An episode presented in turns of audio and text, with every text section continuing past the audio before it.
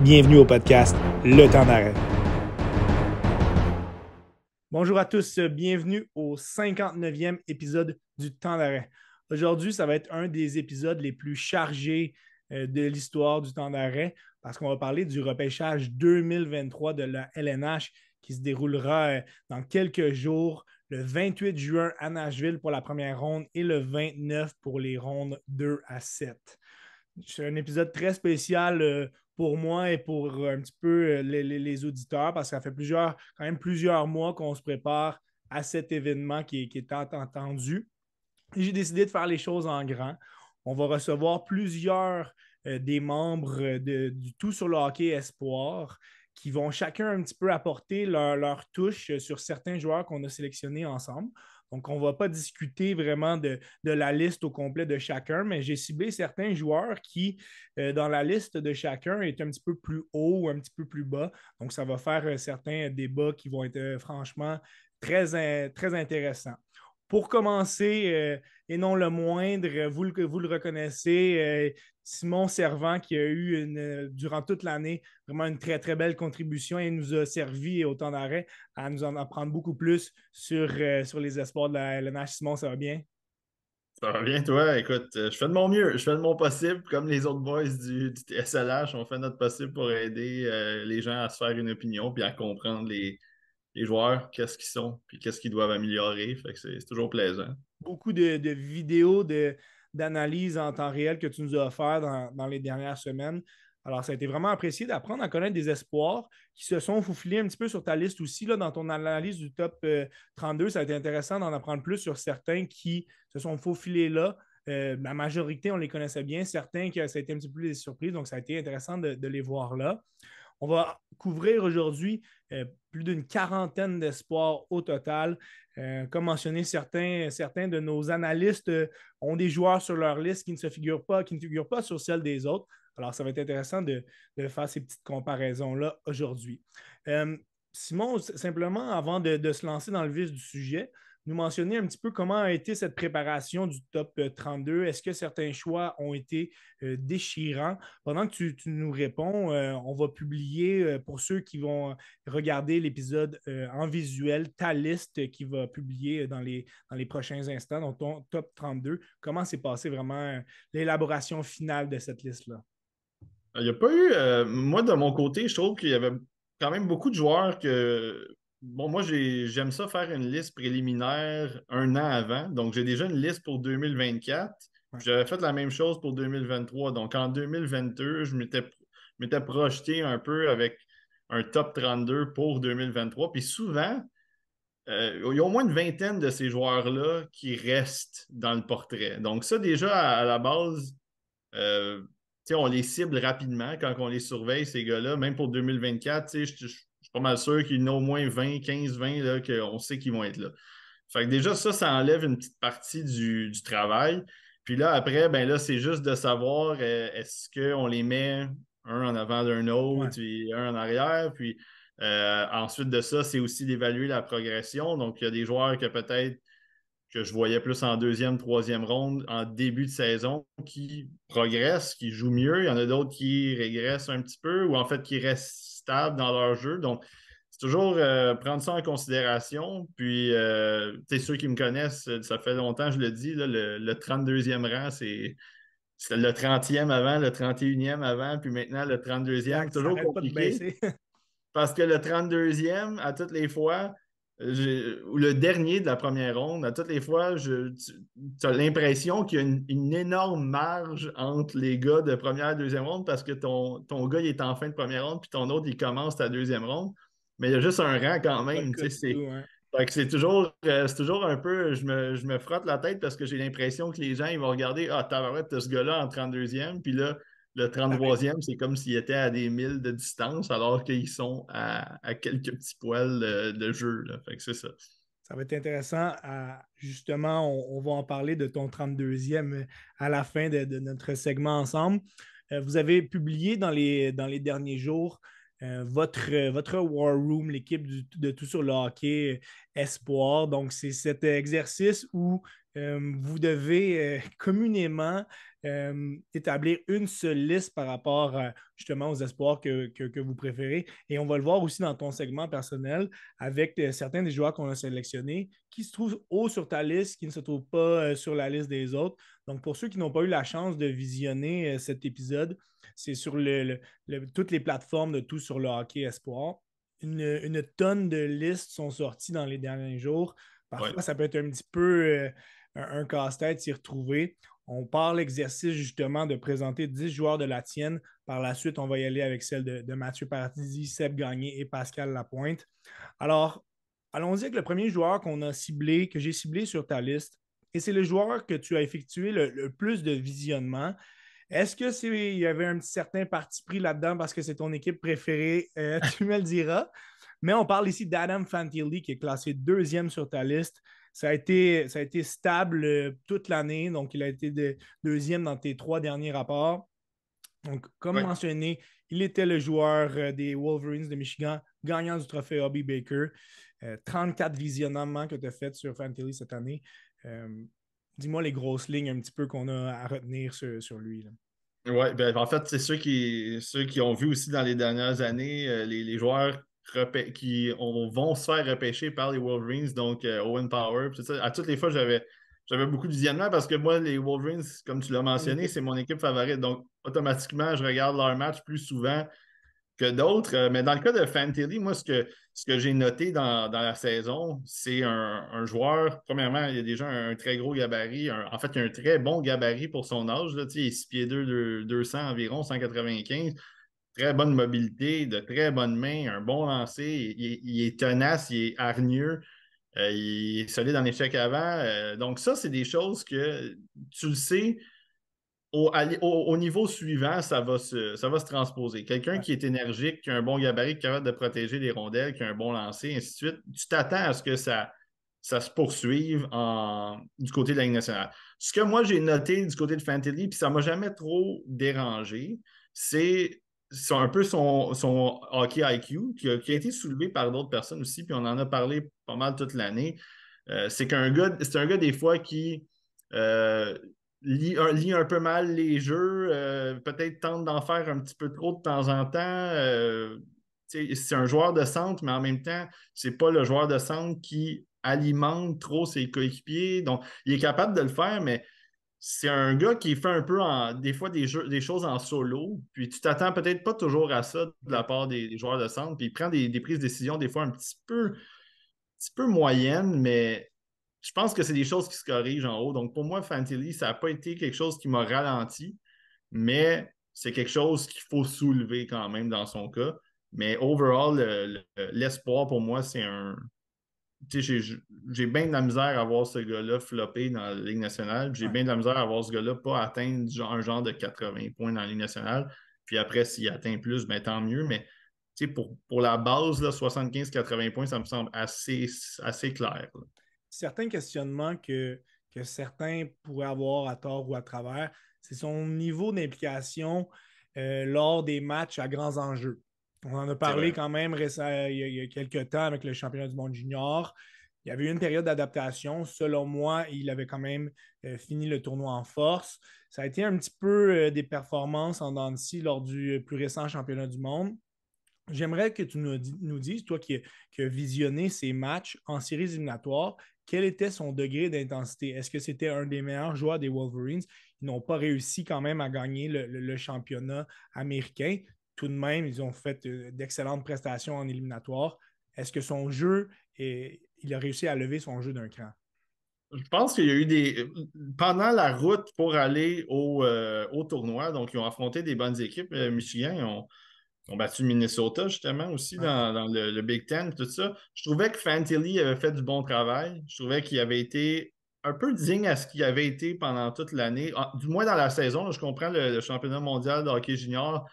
On s'attendait peut-être à ce qu'il y ait un niveau euh, de jeu plus élite. Puis ensuite de ça, on lui a donné le rôle un peu plus d'énergique de, de, joueur euh, de rôle, en, fait. Mais du côté des Wolverines, euh, après, ensuite de ça, au tournoi, c'est quand ça a commencé à jouer un peu plus serré, quand ça a commencé à jouer un petit peu plus contre Quinnipiac, notamment quand ils se sont fait éliminer, Fantilli, bon, tu sais, il n'a pas connu un mauvais match dans l'ensemble, mais tu voyais que, et c'était pas juste lui, c'était lui et pas mal tous les joueurs offensifs, ils ont eu de la misère à trouver des solutions quand il y a un bloc défensif euh, qui est compact, mais qui est aussi discipliné.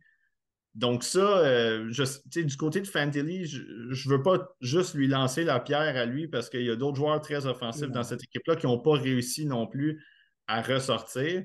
Mais euh, c'est ça. Mais c'est un jeune aussi. je moi, je, comprends euh, les inquiétudes peut-être à ce niveau-là. Mais comme au championnat mondial de hockey, euh, il jouait avec des, contre des, hommes, des vétérans de 10-12 saisons dans la Ligue nationale, donc, et même plus dans certains cas. Donc, c'est quand même normal aussi qu'il y ait un peu de problème à s'imposer dans, ce tournoi-là, même s'il y a quand même, on l'a vu faire une fin spectaculaire, un but euh, spectaculaire aussi. Donc, en demi-finale, euh, si je me souviens bien. Donc, c'est quelque chose qu'il qui, va apprendre aussi avec le temps. Donc, moi, je ne suis pas trop inquiet par rapport à ça. Et, c'est sa manière aussi d'apprendre un petit peu, de mettre un, premier pas dans le monde des professionnels. Il est dans ce tournoi-là pour justement imprégner cette, cette culture de professionnels et de, joueurs établis dans la LNH. Donc, ça ne pourra qu'être bénéfique pour son développement.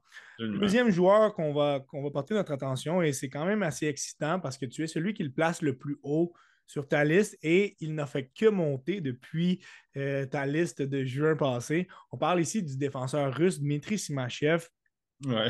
Moi, euh, j'ai appris à le connaître lors de ton vidéo ton analyse en temps réel. Euh, depuis, j'ai vraiment apprécié suivre son développement. Au niveau des points, ça ne, se, ça ne paraissait pas vraiment au tableau euh, à ce moment-là, vers la mi-saison. Par la suite, ça a beaucoup mieux été de, son côté. Parle-nous un petit peu de, ce défenseur à grand format, 6 pieds 4, 200 livres.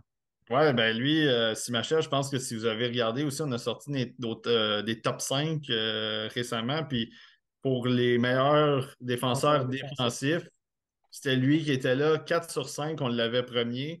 Puis Matt, il, avait, il avait Ryan Bacher premier, mais Simachev était deuxième. Donc, euh, c'est ça qui est, impressionnant du côté de Simachev, c'est que sa qualité élite, oui, il a un patin que moi je considère quand même assez élite, mais défensivement, il est très bon, il est très solide. Euh, il se fait rarement battre, il se fait rarement prendre à contre-pied. Évidemment, à 6 pieds 4, 200 livres, il y a la portée qui va avec. Puis d'avoir ce patin-là qui vient faire en sorte que euh, tu viens combiner ça avec le gabarit. C'est difficile de passer de son côté, c'est difficile. Un coup, tu le débordes, il est quand même capable de t'envoyer dans l'entonnoir. Donc, ton jeu, il meurt un peu aussi là. Euh, du côté de Simachev, les points, je pense que ça a été une. C'était un peu bizarre cette année comment ça s'est produit parce qu'il créait de l'attaque, il créait des choses en transition, mais on dirait que ça ne se matérialisait pas en points. Puis je sais que c'était facile un peu de dire Ah, ben tu sais, il ne produit pas, puis qu'est-ce qu'il fait dans le top 15, qu'est-ce qu'il fait dans le top 10. Mais je pense qu'en série, c'est ça, on a vu à quel point que il était un petit peu plus offensif que qu'est-ce que ses stats montraient. Puis euh, moi, je pense que son jeu de transition, sa première passe, le fait qu'il est capable de quand même contrôler la rondelle pour progresser, faire progresser le jeu, c'est des choses aussi qui se transposent bien, selon moi, dans la Ligue nationale. Donc, je pense que ça va être ça qui va l'aider aussi. Est-ce que tu le vois poursuivre son développement euh, dès l'année prochaine en KHL pour euh, l'année complète? Idéalement, ça serait. Ben, en fait, l'année complète. Idéalement, ça serait bien qu'il puisse aller dans la KHL. Euh, est-ce que. Euh, c'est ça. Est-ce que ça sera à voir pour lui? Parce qu'il est prêt. il, est prêt. De façon mature. Oui, c'est ça. Il, est physiquement mature. Puis il est quand même déjà très bon défensivement. Puis il a une bonne tête dans sa zone. Fait que, il pourrait aller si on lui demandait d'aller jouer dans la Ligue américaine, je suis convaincu qu'il pourrait faire le saut. Euh, je pense qu'il est encore, il est encore sous contrat, je pense, avec le, en Russie pour une autre année. je ne veux pas dire des niaiseries, mais si c'est une autre année, évidemment, là, il faudrait qu'il aille jouer. Au moins dans la VHL, il faudrait vérifier s'il peut se faire prêter ou si Locomotive euh, peut, peut, jouer euh, dans la, la, VHL aussi, si l'équipe est là. Mais sinon, oui, il faudrait qu'il passe à un autre niveau, selon moi, pour, pour que sa progression poursuive, parce qu'il a joué dans la KHL cette année. Il a joué une quinzaine de matchs dans la KHL, où il avait quand même relativement bien fait dans les matchs où il jouait 7, 6, 7, 8, 9 minutes. Il était quand même, il était quand même là, il était quand même efficace. Simachev que, que tu classes 9e sur, euh, sur ta liste. On passe d'un gros bonhomme à, un autre, cette fois-ci, un attaquant canadien, Quentin Musty, que tu places 12e sur ta liste. Gros allié gauche euh, des euh, Wolves de Sudbury. À part le fait qu'il soit imposant physiquement, quels sont ses principales atouts et attributs?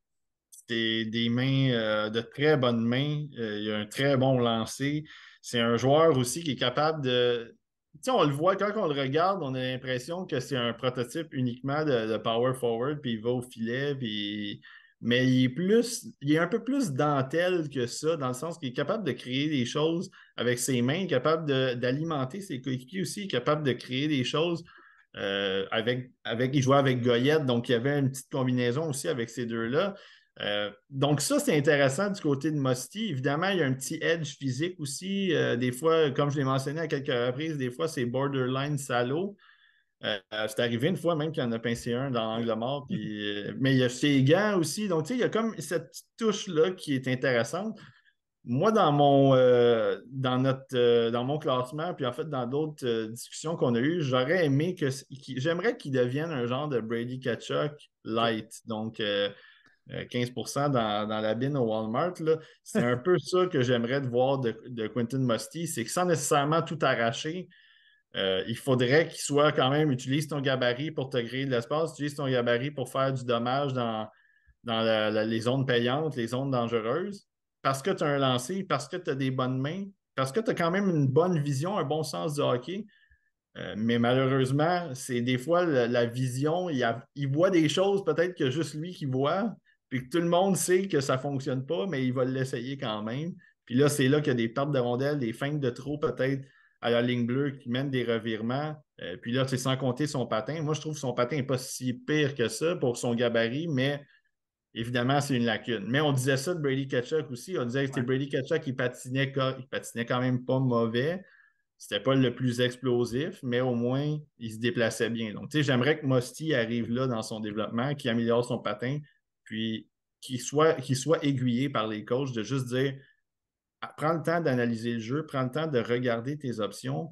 Les jeux simples, priorise certains jeux simples, surtout dans ton territoire, à partir de la ligne rouge en bas, donc territoire, puis utilise des jeux simples, utilise tes coéquipiers, puis soit menaçant, laisse utiliser, laisse parler ton talent par la suite à partir de la ligne bleue, en utilisant aussi ton gabarit et ta force physique. Selon toi, ces petits, euh, défaut-là ou euh, est-ce que c'est ce qui fait en sorte que certaines personnes, exemple Mathieu Paradis pour ne pas le citer, ne mettent pas un gars comme Musty sur leur top 32? Est-ce que c'est ce qui fait en sorte que c'est suffisant pour ne pas le classer? C'est... Ah oui, absolument. Moi, je trouve que c'est euh, parce que ça dépend vraiment de l'évaluation que tu fais de, de ça, c'est cette progression-là. Euh, tu sais, Musty, c'est un gars qui est un peu inconstant, on en a parlé, mais quand il est dans sa game, quand il est dans son, match donné, il est, proche du top 10 ou il est, proche du top 15, en tout cas, dans certains cas. Peut-être s'il avait été un petit peu plus, euh, plus constant, plus impliqué dans toutes les, présences dans un match. C'est un peu le même problème avec Barlow d'ailleurs, mais sans nécessairement les comparer, mais je pense que si on en voyait un petit peu plus régulièrement de la part de c'est, au moins il aurait pu, il aurait pu rentrer peut-être dans, le classement de maths, disons, il aurait pu rentrer peut-être dans le 25, 23, 22, dans ce coin-là.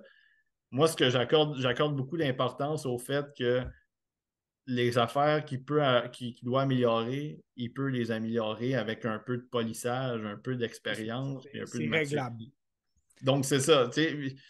L'intelligence, des fois, ça ne se règle pas, mais tu peux te faire entourer, tu peux te faire aiguiller pour te faire dire euh, deviens un joueur un peu plus professionnel, puis ça ne va pas limiter ton upside offensif que tu as déjà et que tu es capable d'avoir.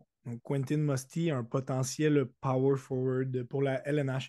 Un autre joueur qui a dû, euh, qui en fait, qui a clairement attiré les, les, euh, les débats dans, le, dans votre War Room, ben, c'est Daniel Booth qui est, que tu classes 17e, euh, que Pascal et Seb n'ont pas en première ronde. Euh, et dans son cas, on peut un petit peu plus comprendre pourquoi. Certains, on, l'a vu dans, certains top 10 cette année, donc ça fait écarquiller bien des yeux. Reste que Boots est un, un, attaquant gros format aussi. Un autre ailier gauche qui, qui joue en MHL en Russie, donc 6 pieds 5, 200 livres. Euh, c'est un gars pour sa taille. Je trouve que ses mains suivent quand même de manière assez spectaculaire. Mais c'est quoi les points d'interrogation euh, dans, son cas?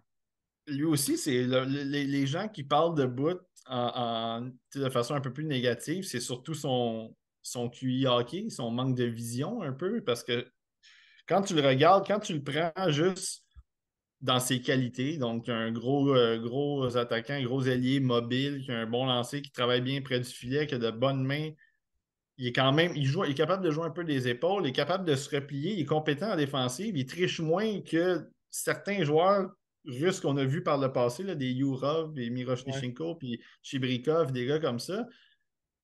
Donc, ça, c'est intéressant du côté de bout, sauf qu'il y a des gens qui questionnent son apport à partir du côté offensif. C'est est-ce qu'il crée, est-ce qu'il crée des choses pour ses coéquipiers?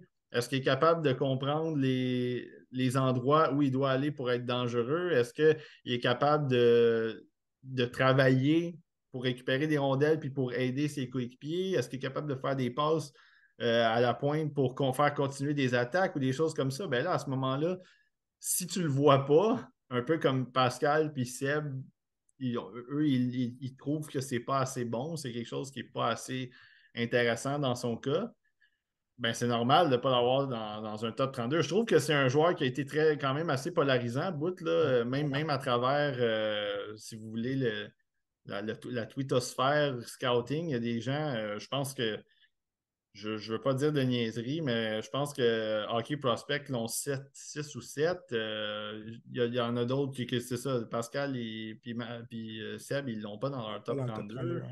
Euh, moi, je suis dans. Je coupe la poire en deux, je l'ai 17. il y a comme un peu. Euh, c'est encore une fois, c'est toujours ça, le scouting, c'est la valeur que tu accordes à certaines choses. Puis de notre côté, moi, je, en tout cas de mon côté, je trouve que euh, ça aussi, je trouve que c'est quelque chose qui, que probablement qu'il va pouvoir améliorer.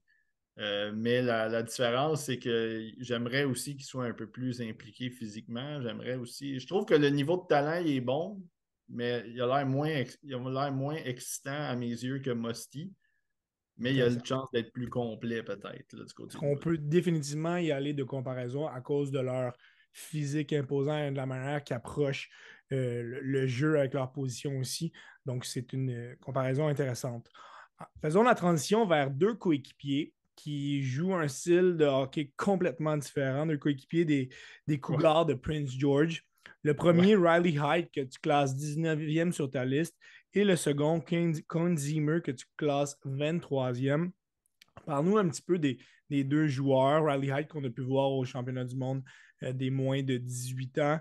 Euh, Zimmer, dans son cas, ça a été euh, une fin de saison plus difficile. Et, tu nous mentionneras aussi un petit peu pourquoi tu as été déçu de, de lui? Parce que c'est un joueur qui n'a fait que baisser sur ta liste. Il est passé euh, quand même du 11e rang en juin passé euh, au 23e.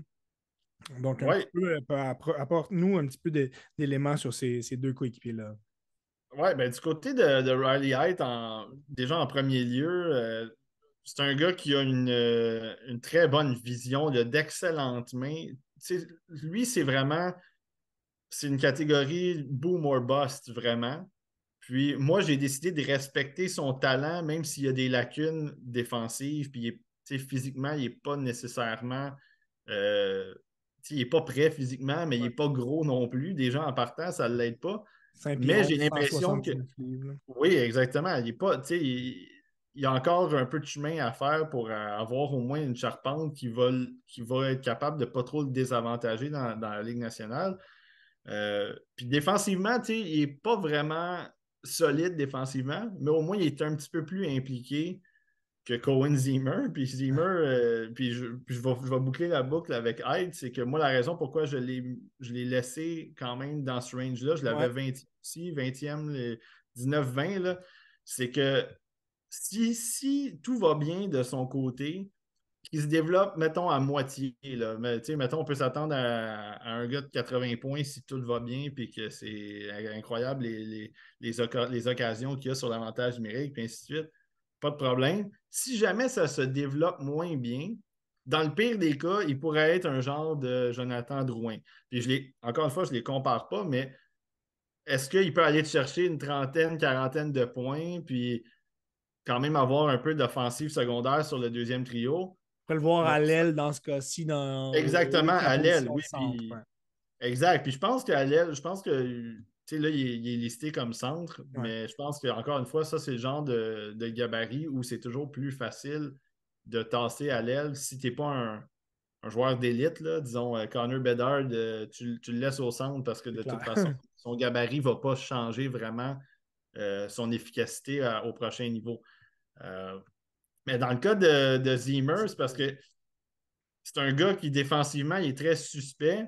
À l'attaque, on n'y a pas, surtout en fin de saison, je vais parler pour, pour, vraiment la fin de saison des séries, il n'a pas été euh, capable d'élever son niveau de jeu. Il a pas été, je trouve qu'il y, a ses faiblesses, dont son patin, dont son implication défensive, euh, la capacité à essayer de créer des choses, de se créer des choses près du filet. Je trouve qu'en série, euh, ça a vraiment, on, a, ça a été exposé un peu ses défauts. Puis j'ai trouvé que malheureusement, Height, dans des situations de pression comme ça, Height avait été supérieur à Zimmer. Puis alors que ça aurait dû être un peu l'inverse, alors que le jeu commence à se resserrer en série, c'est un peu plus physique. Euh, tu as moins d'occasion de te faire valoir en avantage numérique parce que nécessairement les arbitres ils serrent le sifflet un petit peu. Zimmer à 6 pieds 195 aurait dû être capable de ressortir plus que Height.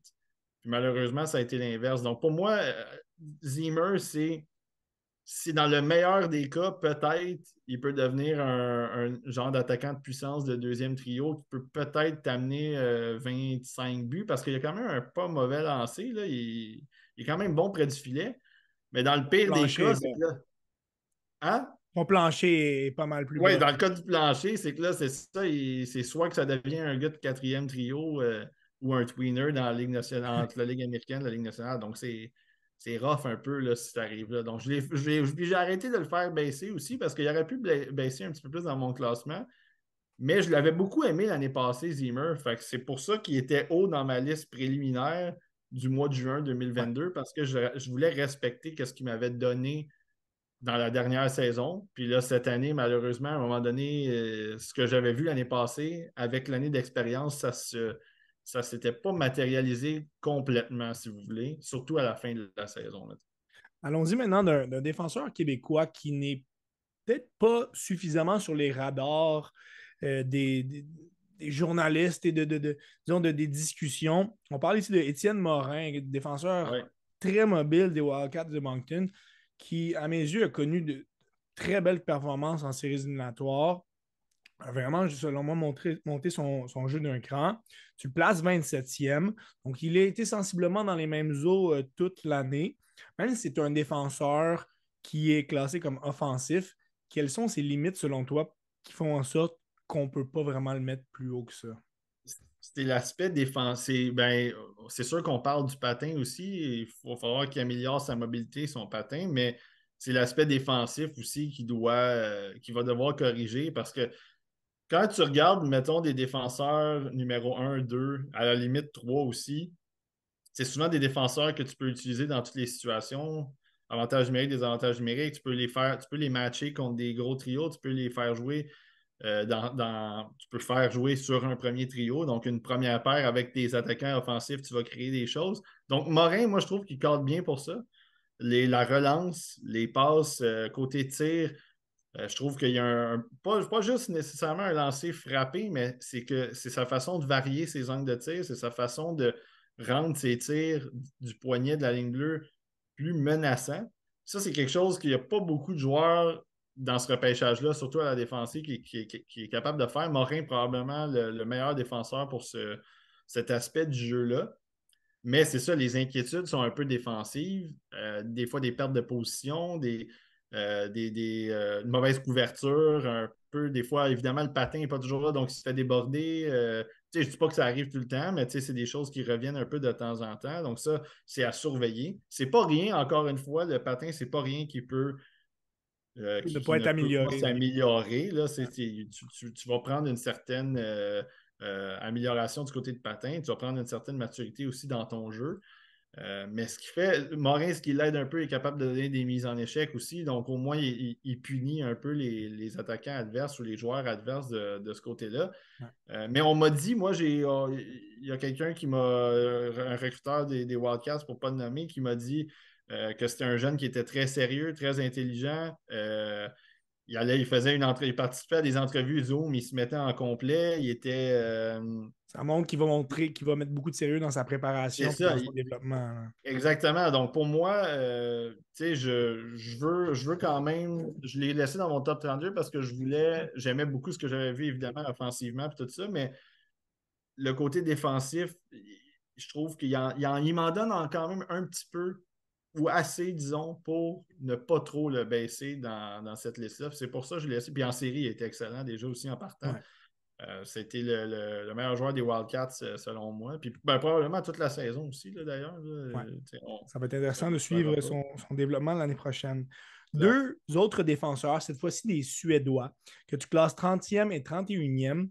Puis la raison pour laquelle je les ai mis dans notre discussion, c'est que ce sont des joueurs qui font leur apparition euh, dans ton top 32. tu avais placé Lynchstein quand même 15e euh, en juin passé, mais pour ceux de, cette année, il n'y faisait pas euh, figure.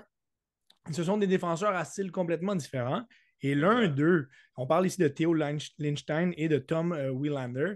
Et Wielander, ce qui, est, ce, qui est, ce qui est un petit peu fabuleux dans son cas, c'est qu'il est classé extrêmement haut, extrêmement haut dans certaines listes. Huitième sur la liste de Craig Button. Quand même étonnant. Un joueur qui, oui, a probablement eu une très bonne fin de saison, mais qui ne figurait pratiquement dans aucun de top 20, voire top 32 jusqu'à un certain point dans l'année. Donc, par nous, pourquoi ces deux joueurs-là ont, vraiment eu un, effet ascendant euh, dans, leur, dans le, classement et pourquoi on pourrait voir un, un aussi haut sur certaines listes?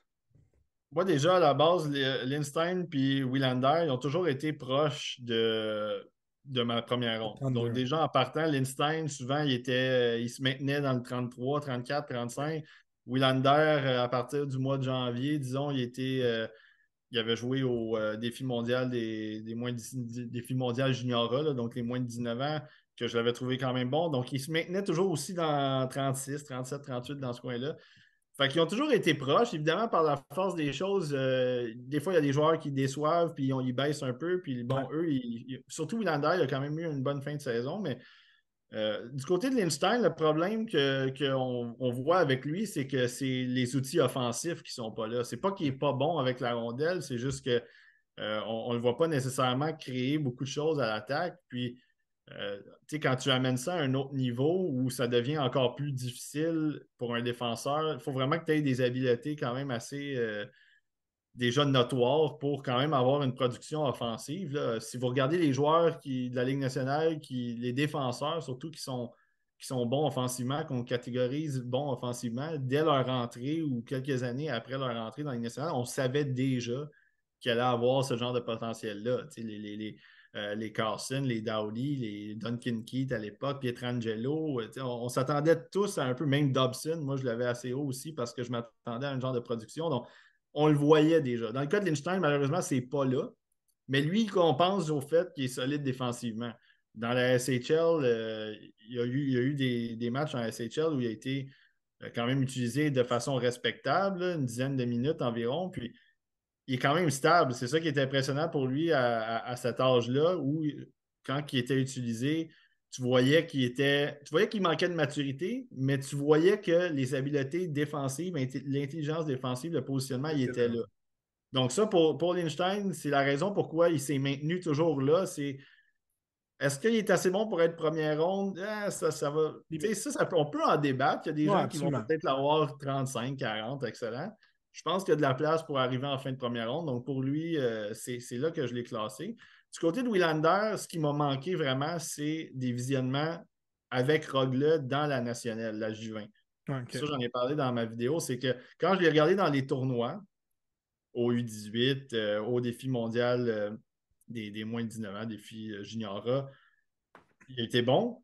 Puis en série, en fait, la fin de saison aussi, il a été bon. Donc là, on, se disait, là, j'ai comme pas eu le choix de dire je vais te faire monter de quelques rangs parce que tu m'en as montré beaucoup dans les dernières semaines, dans les derniers visionnements, mais pour lui, c'était les dernières semaines, donc les, peut-être les, les, 4, à 6 dernières semaines.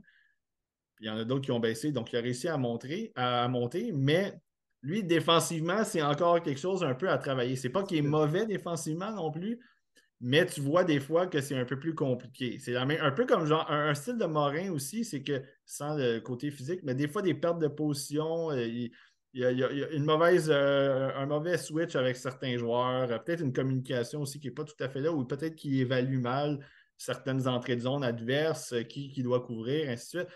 Ça n'arrive pas régulièrement non plus, mais tu vois que c'est quelque chose à, à travailler. Mais l'aspect offensif est très alléchant, puis je comprends pourquoi il y a des, gens comme Button qui l'ont huitième. Moi, je trouve que c'est un peu Potentiel offensif.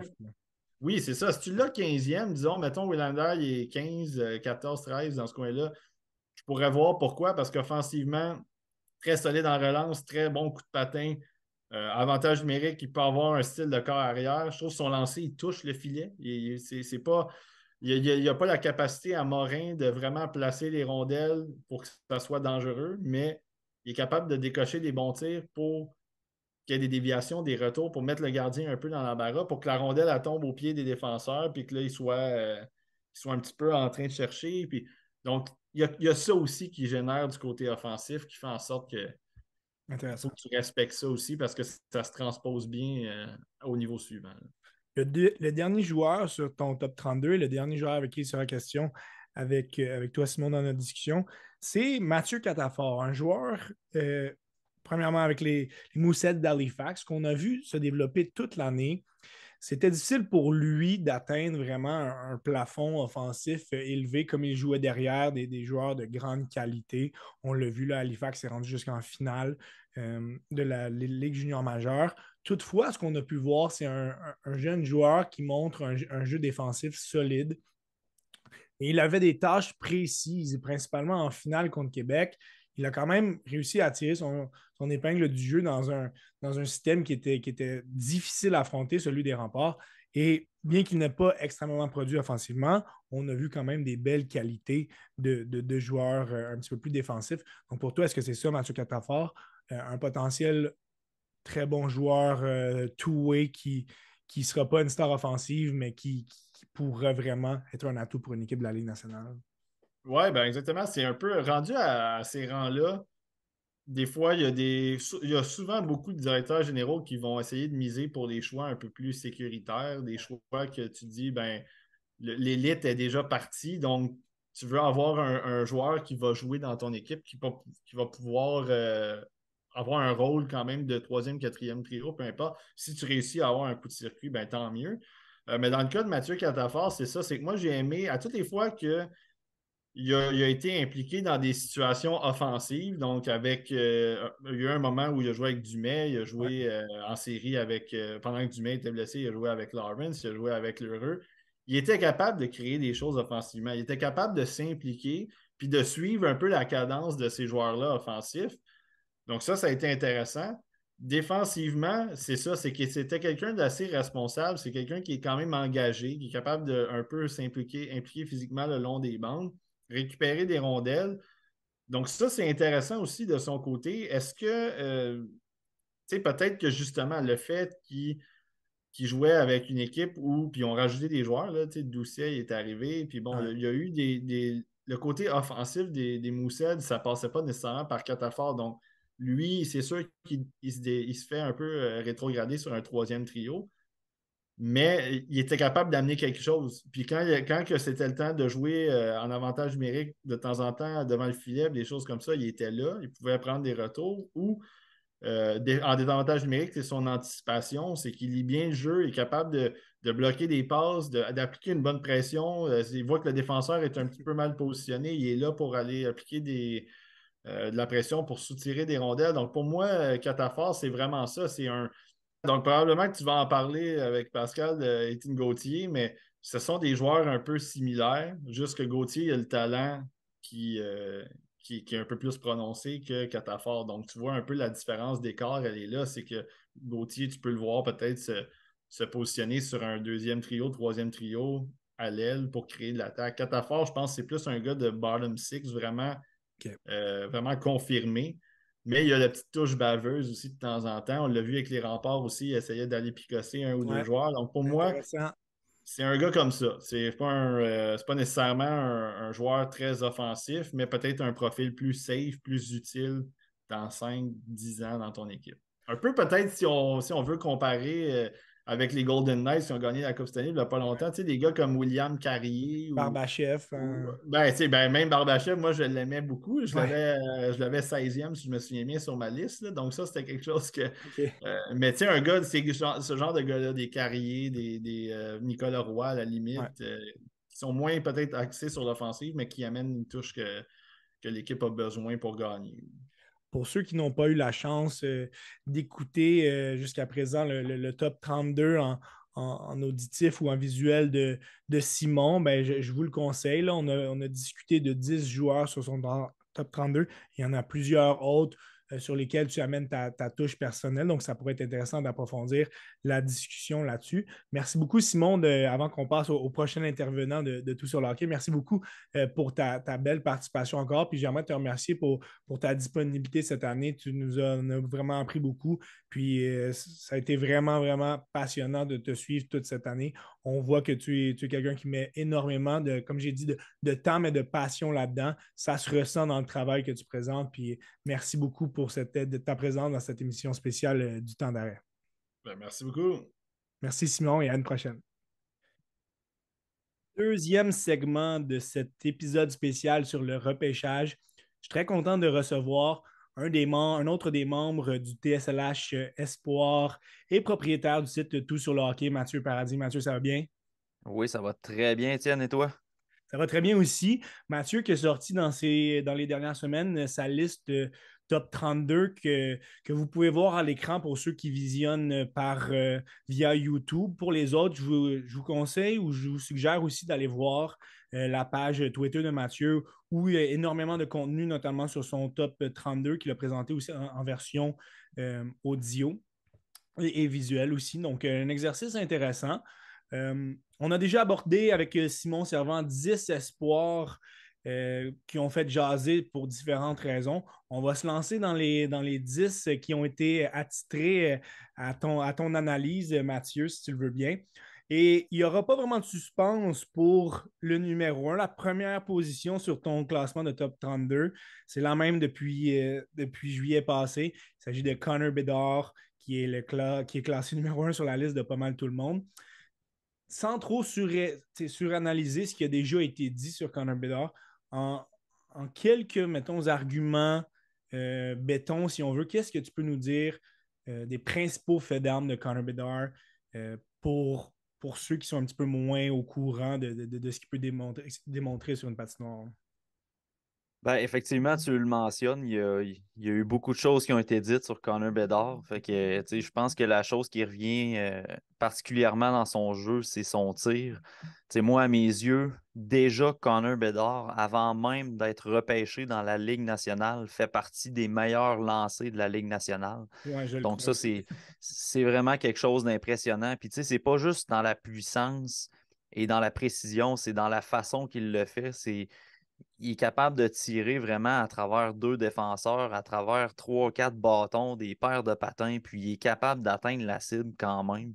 Euh, puis tu sais, Connor Bedard aussi, on a tendance à regarder son jeu offensif, ses prouesses. C'est un gars qui peut changer un match en un clin d'œil, mais il ne faut pas aussi euh, oublier que c'est un gars qui a le désir de vaincre dans son jeu, puis qui est assez hargneux, honnêtement, sur la patinoire. on l'a vu cette année, il a traîné les pattes de Regina euh, sur son dos.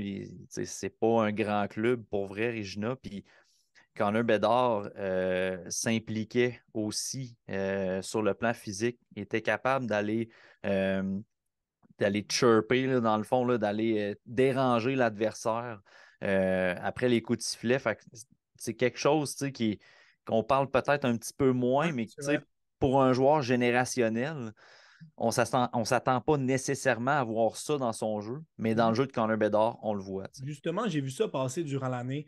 Certaines personnes qui sourcillaient un petit peu pour certains questionnements sur le fait qu'un joueur générationnel, comme tu viens de le dire, puisse avoir une taille un petit peu plus euh, moins conventionnelle pour des, des, joueurs de renom. On parle quand même d'une taille de 5 pieds 10. Toutefois, euh, tu l'as visionné à de nombreuses reprises avec son équipe, les passes de Regina, avec l'équipe Canada.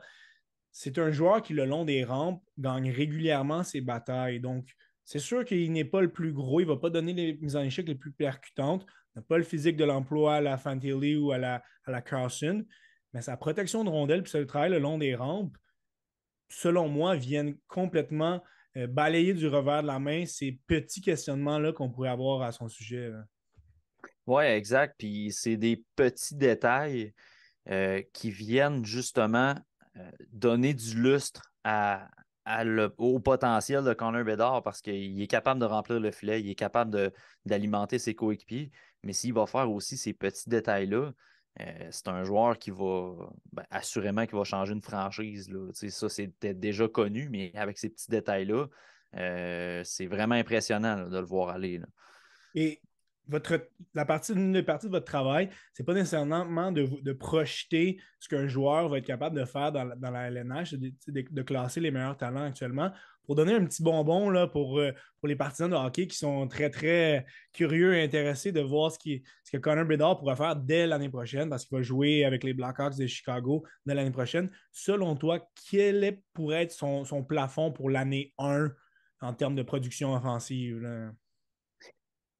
Je serais très agréablement surpris de le voir faire au-delà de 80 points, mais je ne m'attends pas à ça. De façon réaliste, je ne pense pas que c'est parce qu'il n'y a pas le potentiel de le faire, mais bien à cause du contexte organisationnel à Chicago, il risque d'être un peu seul l'année prochaine, à moins que les Hawks décident de rajouter des éléments pendant la saison morte mais euh, je pense qu'on peut s'attendre à une saison au, minimum 50 à 60, 65 points euh, l'année prochaine. En tout cas, ça serait dans mes attentes assez réalistes. Intéressant. Le, deuxième joueur, il sera question, euh, un Slovaque, Dalibor Dvorsky. On en avait parlé quand même assez longuement la dernière fois qu'on avait discuté ensemble au podcast suite à la loterie de la Ligue nationale. Donc, on connaît un petit peu son, son profil de joueur. Toutefois, pour relancer un petit peu la question, certains le classent à la limite du top 5, voire 5e, euh, vont le mettre quand même assez haut. D'autres vont l'exclure de leur top 10. ton côté, tu l'as classé, classé 7e sur ta liste. Qu'est-ce qui fait en sorte que certains peuvent le voir? on ne parle pas d'une marge d'une vingtaine de rangs, mais le voir monter jusqu'à la porte du top 5 et d'autres qui vont peut-être même l'exclure du, du, top 10, voire du top 15.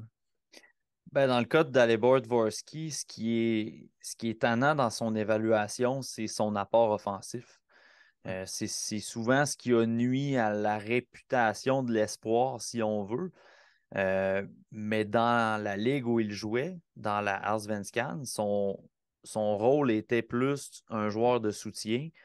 Puis moi, ce que j'ai vu de Dvorsky, ben c'est, c'est un joueur qui appliquait justement les petits détails.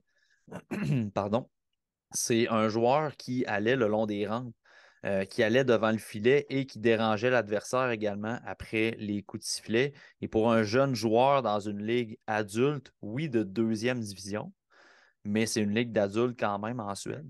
Euh, Dvorsky a très bien fait dans son jeu en général. Puis dans sa tranche d'âge, euh, il a su montrer qu'il est capable de mener une équipe sur le plan offensif.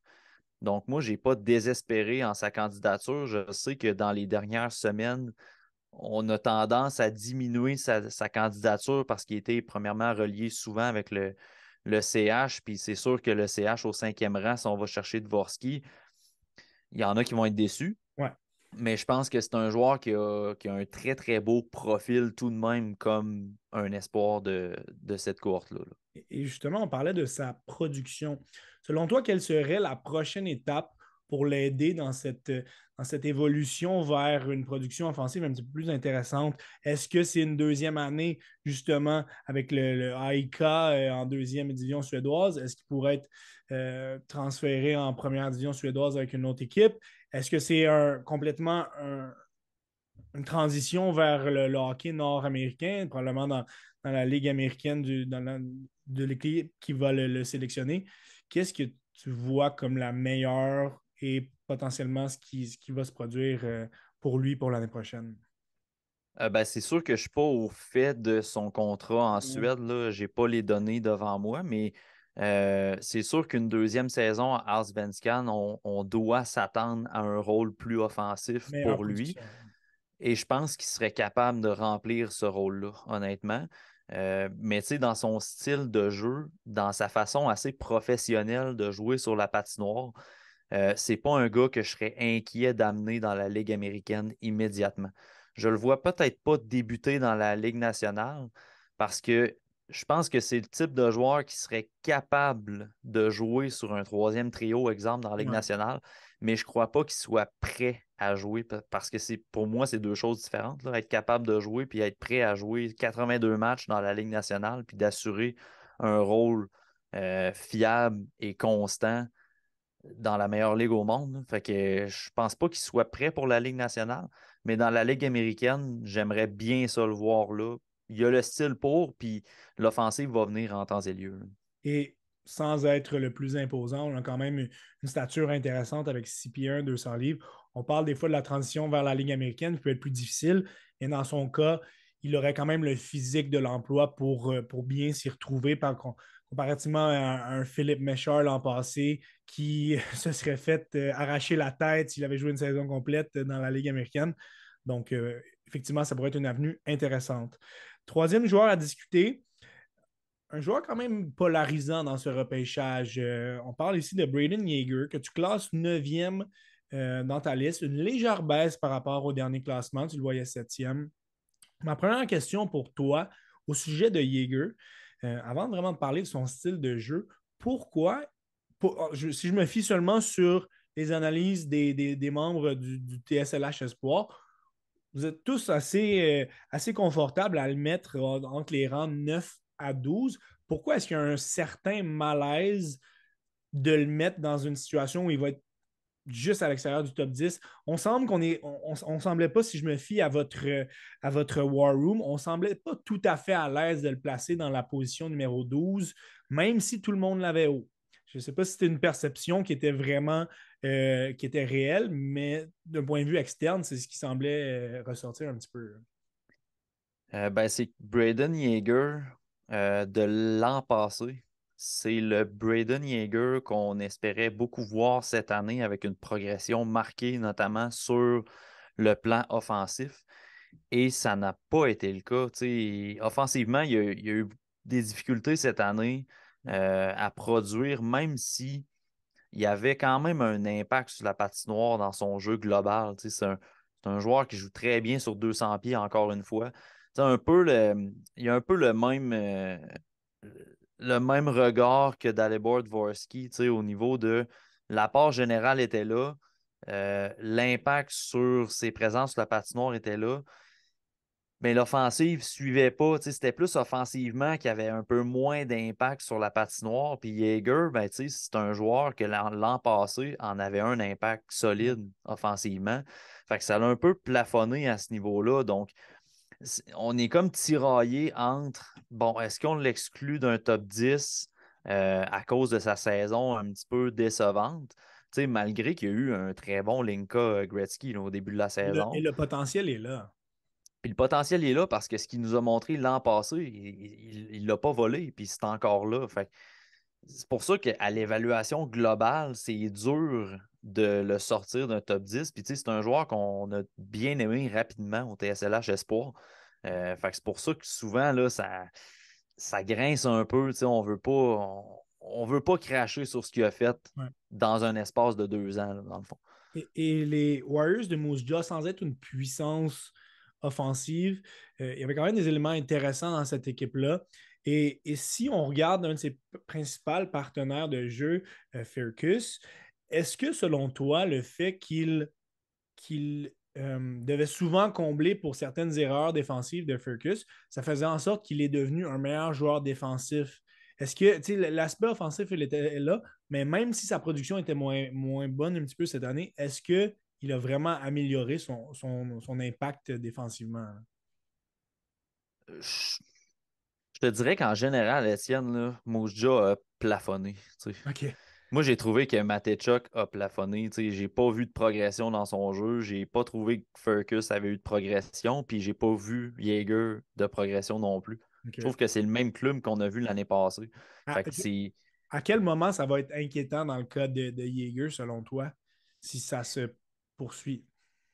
Ben, au moins, ce qui me rassure, c'est qu'il y a un style de jeu professionnel. Fait que ça, c'est acquis. Si tu peux le projeter sur plusieurs, plusieurs chaises au centre, son tir, il est encore excellent. Pour ceux qui le connaissent moins, c'est un, tir euh, au niveau élite dans la Ligue canadienne. oui, exact. mais c'est juste que là, l'année prochaine, euh, il a connu d'excellentes séries, par exemple. Fait que ça, ça nous a comme un peu rassuré dans l'évaluation de Jaeger. Mais il va falloir voir une progression dans ce club-là l'année prochaine, assurément, parce que là, on va peut-être on va peut-être justifier cette baisse-là parce que Jaeger, dans différents classements, il baisse. J'ai hâte de voir au repêchage, justement. Mais l'année prochaine, on va devoir voir une progression offensive dans son cas, puis dans le cas de Moujja au complet. Clairement. Prochain joueur qu'on va, qu'on va aborder, c'en est un autre qui, a subi une, vilaine chute, si on veut, dans, les classements. On parle ici du Tchèque Édouard Chalet, que tu classes quand même un, niveau respectable de, 13e rang. Là, on l'a vu euh, euh, à la fin de, plusieurs top 10. Puis, dans son cas, on parle d'une glissade car il était classé top 10 jusqu'à jusqu'au mois de, janvier. Là. Euh, disons que l'hiver a été assez, assez rude pour lui. parle-nous un petit peu de. Non, on, on, la connaît, sa glissade, mais parle-nous un petit peu de, du genre de joueur qu'il est. C'est si c'est un style de jeu qui pourrait se transposer vers la LNH, car on sait qu'il y a énormément de talent. Et, si on a des inquiétudes, ils sont à, ils sont à quel niveau? J'ai trouvé son implication très laborieuse cette année. Euh, c'était un joueur qui n'était peut-être pas employé dans des situations offensives tout le temps. Euh, puis il a été exposé beaucoup dans ses lacunes, je trouve, Charlie. Puis il a eu l'occasion d'être, euh, de ressortir justement au championnat mondial junior. Puis moi, je trouve qu'il ne l'a pas fait.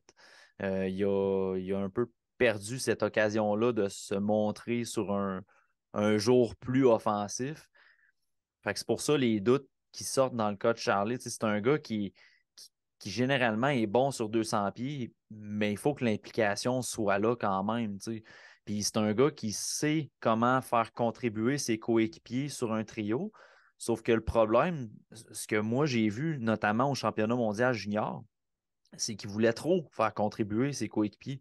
À un moment donné, quand tu es à deux contre un et que tu as une occasion de tirer, Charlie, il n'a pas un mauvais tir, mais souvent, c'est dans sa prise de décision que c'est beau faire des passes, c'est beau faire contribuer tes coéquipiers, mais à un moment donné, il faut que tu prennes la décision de contribuer offensivement puis de prendre la bonne décision, de choisir ta bonne option.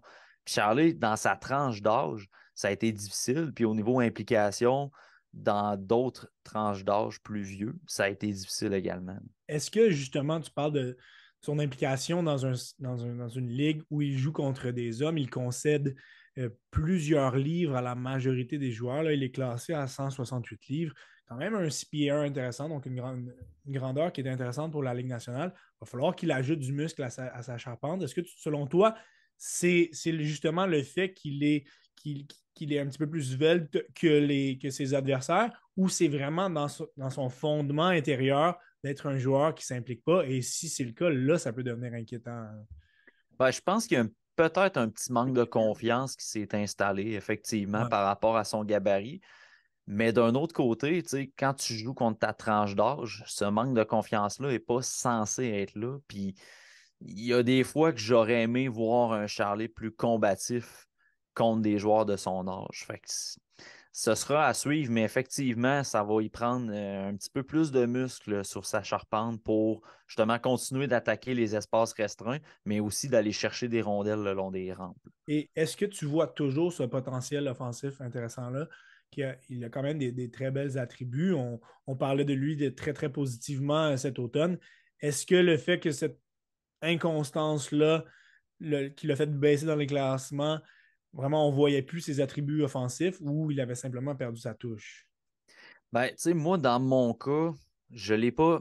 Tu sais, on parlait beaucoup euh, dans notre récent épisode là, euh, du podcast, euh, freiner la chute de Charles. Puis moi, je ne l'ai pas vu de même. Je ne voulais pas nécessairement le baisser trop parce que tu sais, les Dvorsky, les Jaeger, à la limite, Wright l'année passée aussi, j'aime pas baisser des joueurs quand l'apport offensif répond pas à mes attentes pleinement. Je vais essayer d'avoir une vision globale. je pense que Charlie m'a montré l'année passée qu'il était capable de fournir offensivement sur un trio puis de contribuer à ses coéquipiers. Fait que ça, je pense pas que ça s'est perdu. Je pense plus qu'il a été exposé dans ses lacunes cette saison, puis ça lui a pas servi particulièrement dans l'évaluation pour le repêchage mais c'est un joueur qui pourrait ressortir dès l'année prochaine s'il est dans la bonne chaise. Et, ça, je vais lever mon, chapeau à l'équipe, toute l'équipe du TSLH. Vous ne vous basez pas de, certaines tendances. Si, tu t'étais fié euh, à ce que tu avais vu de Chalet depuis, depuis janvier, ben, il serait probablement pas dans ton top 20, voire euh, ton top 32. Donc, vous prenez quand même la globalité de la chose. Oui, on suit, il y a des moments qui sont peut-être un petit peu plus importants, les séries éliminatoires, euh, à la limite voir les championnats du monde, mais on n'oublie pas quand même euh, certaines, certaines évaluations passées qu'on avait quand même pu faire des joueurs. C'est le cas de Jaeger, c'est le cas de Chalet. Puis je, trouve que ça fait en sorte, ça rend votre travail encore plus pertinent parce que ça montre que le travail, il n'a pas été commencé il y a deux mois, il a été commencé euh, il y a plus d'un an. Donc, ça, rajoute vraiment beaucoup de pertinence à l'analyse. Cinquième joueur dont, on va discuter, ben, c'est le Canadien Matthew Wood, que tu classes 18e sur ta liste. Euh, et c'est le premier joueur où on voit vraiment, une grosse disparité euh, sur les listes des membres du TSLH. Là, Pascal, le 28e quand même. Donc, quand même une, grosse marge par rapport à la tienne on, sait que c'est un joueur qui, a très, très bien fait dans les, dans les dernières semaines avec son, un excellent championnat des moins de 18 ans. Mais ma première interrogation, c'est pourquoi est-ce que, selon toi, il y a une si grosse disparité entre, euh, entre vos analyses, mettons, euh, si on prend juste la tienne et celle de Pascal? Ben, tu vois, c'est drôle, euh, Étienne, parce que dans notre War Room, j'ai appris, je ne savais même pas que c'était moi qui avais Matthew Wood le plus haut dans la gang. OK. puis toute la saison, tu sais, j'étais pas particulièrement excité par la candidature de Matthew Wood. Fait j'ai comme été surpris un peu, mais c'est la beauté de, euh, du scouting. Mais j'attribuerais ça vraiment à l'appréciation puis la dépréciation. J'en parle souvent, là, mais Matthew Wood a beaucoup de lacunes dans son jeu. Là, honnêtement, il y a des matchs qui n'ont pas d'impact sur la patinoire. Euh, généralement, je vais reprendre l'expression de, mon, euh, de Simon Saint-Lô, mais tu sais, on dit un one-trick pony, mais c'est le genre de joueur contre un défenseur qui va souvent faire la même feinte et très souvent, elle ne sera pas efficace. Puis il n'y a, comme, a comme pas le choix de faire ça parce qu'il n'y a pas le patin pour déborder les défenseurs. Fait, c'est ce que j'ai trouvé dans son cas, pour un gars qui a autant de talent offensivement, autant de, bonnes mains, du, peu de visionnement que j'ai eu quand même de lui, je l'ai trouvé lent et je le trouvais. Une chance qu'il était dans un, dans un niveau. Il joue en NCAA avec une université un petit peu plus faible en Yukon, dans une division un peu plus faible.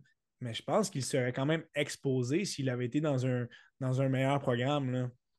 Oui, exact. Puis son patin va vraiment être à travailler, mais quand on regarde le gabarit du joueur, je peux comprendre que des équipes de la Ligue nationale soient vraiment intéressées par ce profil-là. 390 livres, c'est alléchant quand même. Exact. il y, a beaucoup de, il y a beaucoup de choses à corriger, mais il y a des choses, par contre, qu'on peut plus apprécier dans son jeu. Puis c'est sa capacité de marquer des buts, peu importe où il se trouve. Matthew Wood a un bon tir, puis il est capable de marquer un peu partout, mais surtout autour du filet son travail autour du filet est excellent. Puis on l'a vu récemment au U18. Il a été très, très, très bon. Puis ça l'a aidé aussi son positionnement dans les listes. moi, je dirais pas que ça a été euh, le point d'honneur pour dire je monte Matthew Wood, mais ça l'a aidé quand même parce que là, tu le vois performer dans sa tranche d'âge et tu vois le même style un peu qu'il y avait dans la NCAA, mais ça fonctionne encore plus parce que, je veux dire, les joueurs dans la tranche d'âge, Matthew Wood est en avance dans sa tranche d'âge. Sa courbe de progression est plus avancée que certains espoirs du repêchage 2023. Mais est-ce que sa courbe va se freiner plus rapidement que d'autres? Ça se pourrait aussi, tu sais. Fait que rendu là, c'est vraiment comment on apprécie les qualités de Matthew Wood, puis comment on apprécie peu ses lacunes, puis comment on pense qu'il va les corriger, ces lacunes-là. Je pense que c'est vraiment ça qui fait que les classements de Wood vont différer selon les, observateurs. Tu sais, Wood, des fois, euh, je le vois, il est classé 10e, 11e, 12e. Puis c'est juste justifié avec l'argumentation, il n'y a aucun problème avec ça.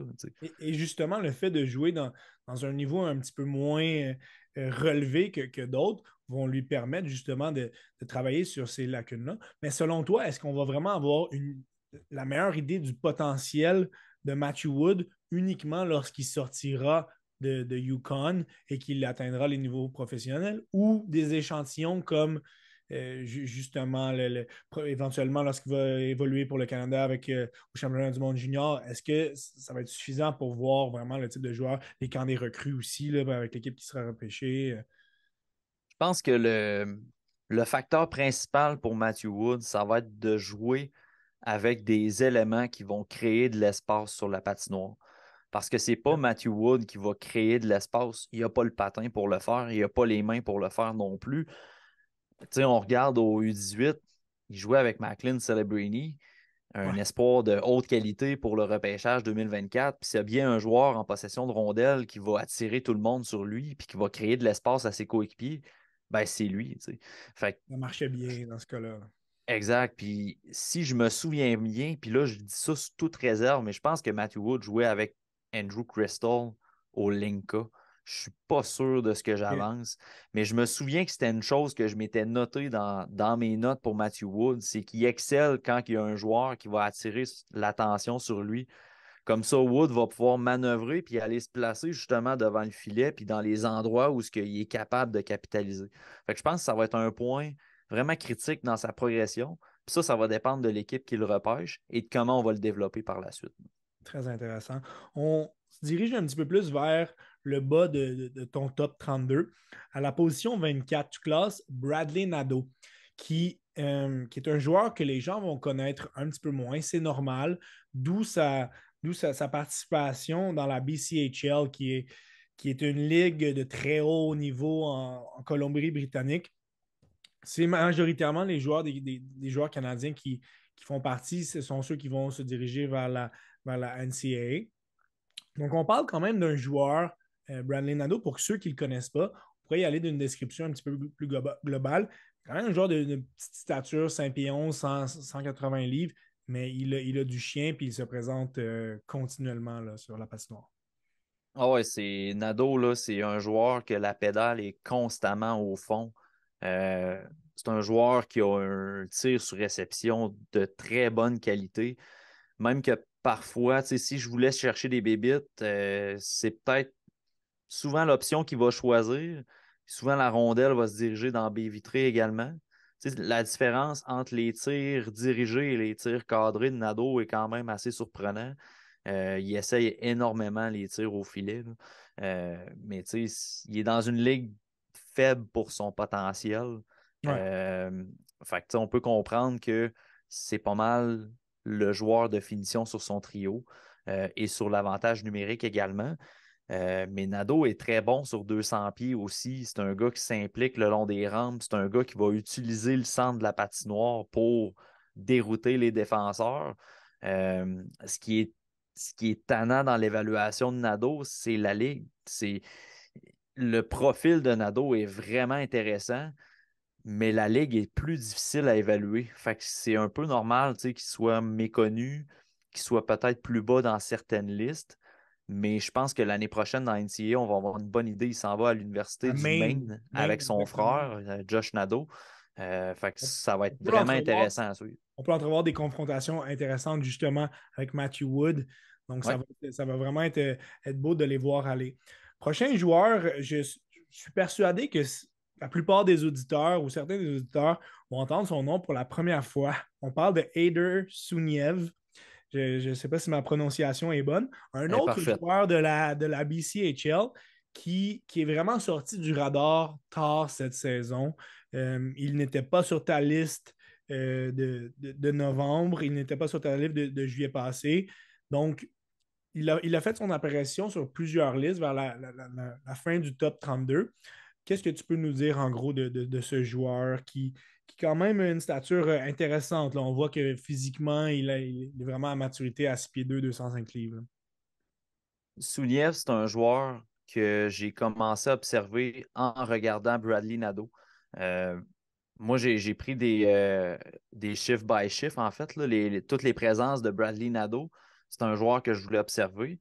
Puis en commençant euh, mes chiffres by chiffres, en avantage numérique, j'ai vu Edar Souniev, je l'ai vu aller, puis il m'a rapidement tombé dans l'œil pour me rendre compte que c'est un joueur qui est admissible au repêchage. Donc, ça a été vraiment une belle surprise de tomber sur lui. Puis ça, honnêtement, c'est toujours le fun. Quand tu découvres un joueur que tu ne t'attendais pas, c'est vraiment le fun. C'est une des belles parties qu'on a euh, dans la saison.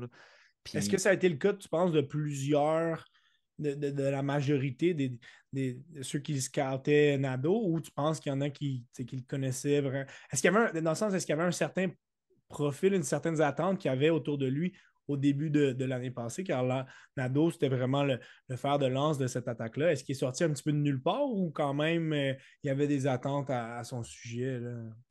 Je pourrais pas dire honnêtement parce que je n'ai pas entendu parler là, de Souniev avant. Puis même que euh, ce qu'on voit plus souvent, c'est des gens plus vocaux sur Nado, mais on n'entend rien parler de Souniev. Fait ça, c'est particulier parce que les deux jouent sur la même vague d'avantages numériques.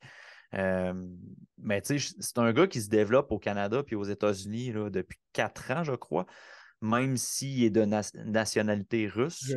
Euh, c'est un gars qui a des, vraiment des très, très bonnes mains. Là, puis un des meilleurs tirs du repêchage, et pourtant, c'est pas un franc-tireur à proprement dit. Je trouve que ses qualités de fabricant de jeu et de passeur sont aussi élevées que la qualité de son tir.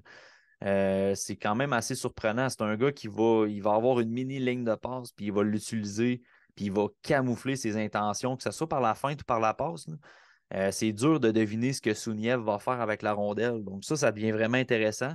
Mais le coup de patin, euh, à travailler vraiment beaucoup. Là, un coup de patin qui a l'air d'être une bonne lacune dans son jeu, dans une ligue comme la BCHL, c'est problématique. Ouais, c'est ça. C'est ce qui m'a fait freiner aussi dans l'évaluation de Souvenir. C'est le plus gros red flag sur lui et la raison pour laquelle plusieurs ne l'ont pas dans leur top 32, selon toi? Je pense que oui. Puis, tu sais, d'un côté, son centre de gravité, là, ses pieds, dans le fond, sont vraiment larges. C'est pour ça qu'il est zéro explosif sur son patin. Mais pourtant, il est capable de se frayer un chemin entre deux défenseurs avec des feintes puis avec son coup de patin aussi. Puis, ses pieds larges lui permettent d'être bon en protection de rondelles. C'est juste que s'il te manque d'explosion puis de rapidité, à un moment donné, dans le, dans le niveau supérieur, c'est sûr que ça va te rattraper. C'est sûr, sûr, sûr. On passe à Gavin Bridley, l'Américain qui est classé 26e sur ta liste. Euh, c'est un des joueurs les plus, euh, disons, les, plus timides physiquement euh, du, repêchage. On parle de 5 pieds 9 et moins de 160 livres. Il jouait avec un excellent programme cette année avec les, Wolverines de Michigan. Il a quand même une belle production offensive, même s'il n'était pas justement le, joueur sur qui on, on, mettait toute, notre attention. On l'a vu quand même avoir ressortir dans des moments clés. Puis c'est ce qui m'a marqué un petit peu sur lui de cette année. On dirait qu'il est capable de monter son jeu d'un cran lorsque ça compte. Euh, est-ce que c'est le sentiment qu'on a pu percevoir de lui durant, toute l'année? Ah, c'est vraiment un c'est vraiment un gamer, Gavin Brindley. Il sait qu'il est petit, mais il sait ce qu'il a à faire sur la patinoire pour pas que ça paraisse. Puis, on l'a vu euh, au championnat mondial junior. C'était le genre de joueur qu'on s'attendait à ce qui amène de l'énergie sur un trio de soutien, qui aille chercher la rondelle en fond de territoire, puis qui fasse profiter ses coéquipiers avec cette cette habileté-là. Mais moi, je l'ai trouvé bon offensivement aussi. Il a créé des Même occasions vu avantage numérique par moment. Oui, exact. On l'a amené. Euh, à, la fin de la saison, je crois, il jouait avec Adam Fantilli. Fait que c'est sûr que la production offensive va monter. Mais d'un autre côté, euh, je veux dire, je ne veux pas tout mettre sur la faute à Fantilli parce que Brindley, dans la façon qu'il joue, dans la façon qu'il va récupérer des rondelles, puis qu'il va la protéger, la rondelle, en, possession de, du disque, ben, il va créer ses occasions aussi de récolter des points. on parlait tantôt de créer de l'espace à ses coéquipiers, mais Brindley, en possession de rondelles, euh, il est quand même assez bon.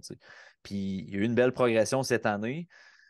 C'est sûr que le gabarit peut freiner certaines équipes de la Ligue nationale, puis, mais c'est juste que sa hargne, sa ténacité, puis en plus le fait qu'il est capable de contribuer offensivement, rend un peu sa candidature polyvalente dans différentes chaises comme complément sur un trio offensif, comme joueur de soutien sur un troisième. Fait ça devient intéressant pour Gavin Brindley.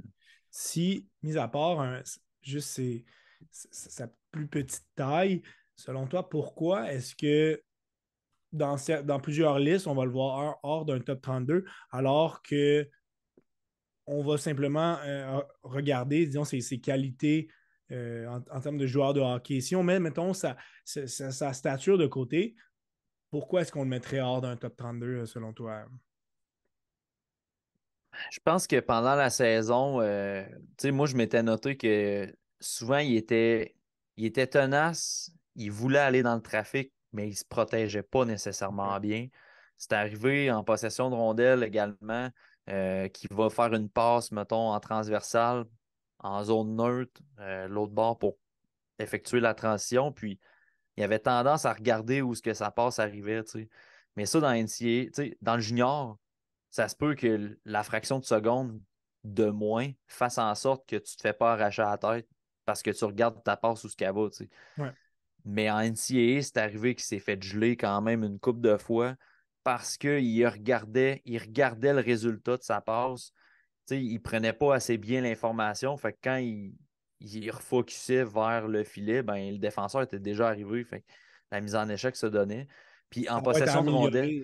Euh, ouais, exact. tu es un petit joueur. Fait qu'il faut que tu sois alerte sur ces choses-là. Puis en possession de rondelle, il est bon, mais il y a plusieurs occasions que j'ai ciblées cette année qu'il virait dans la zone puis au final, ça, ça finissait en, Il laissait la rondelle dans le fond de territoire parce qu'il a comme éliminé lui-même ses options en gardant la rondelle trop longtemps.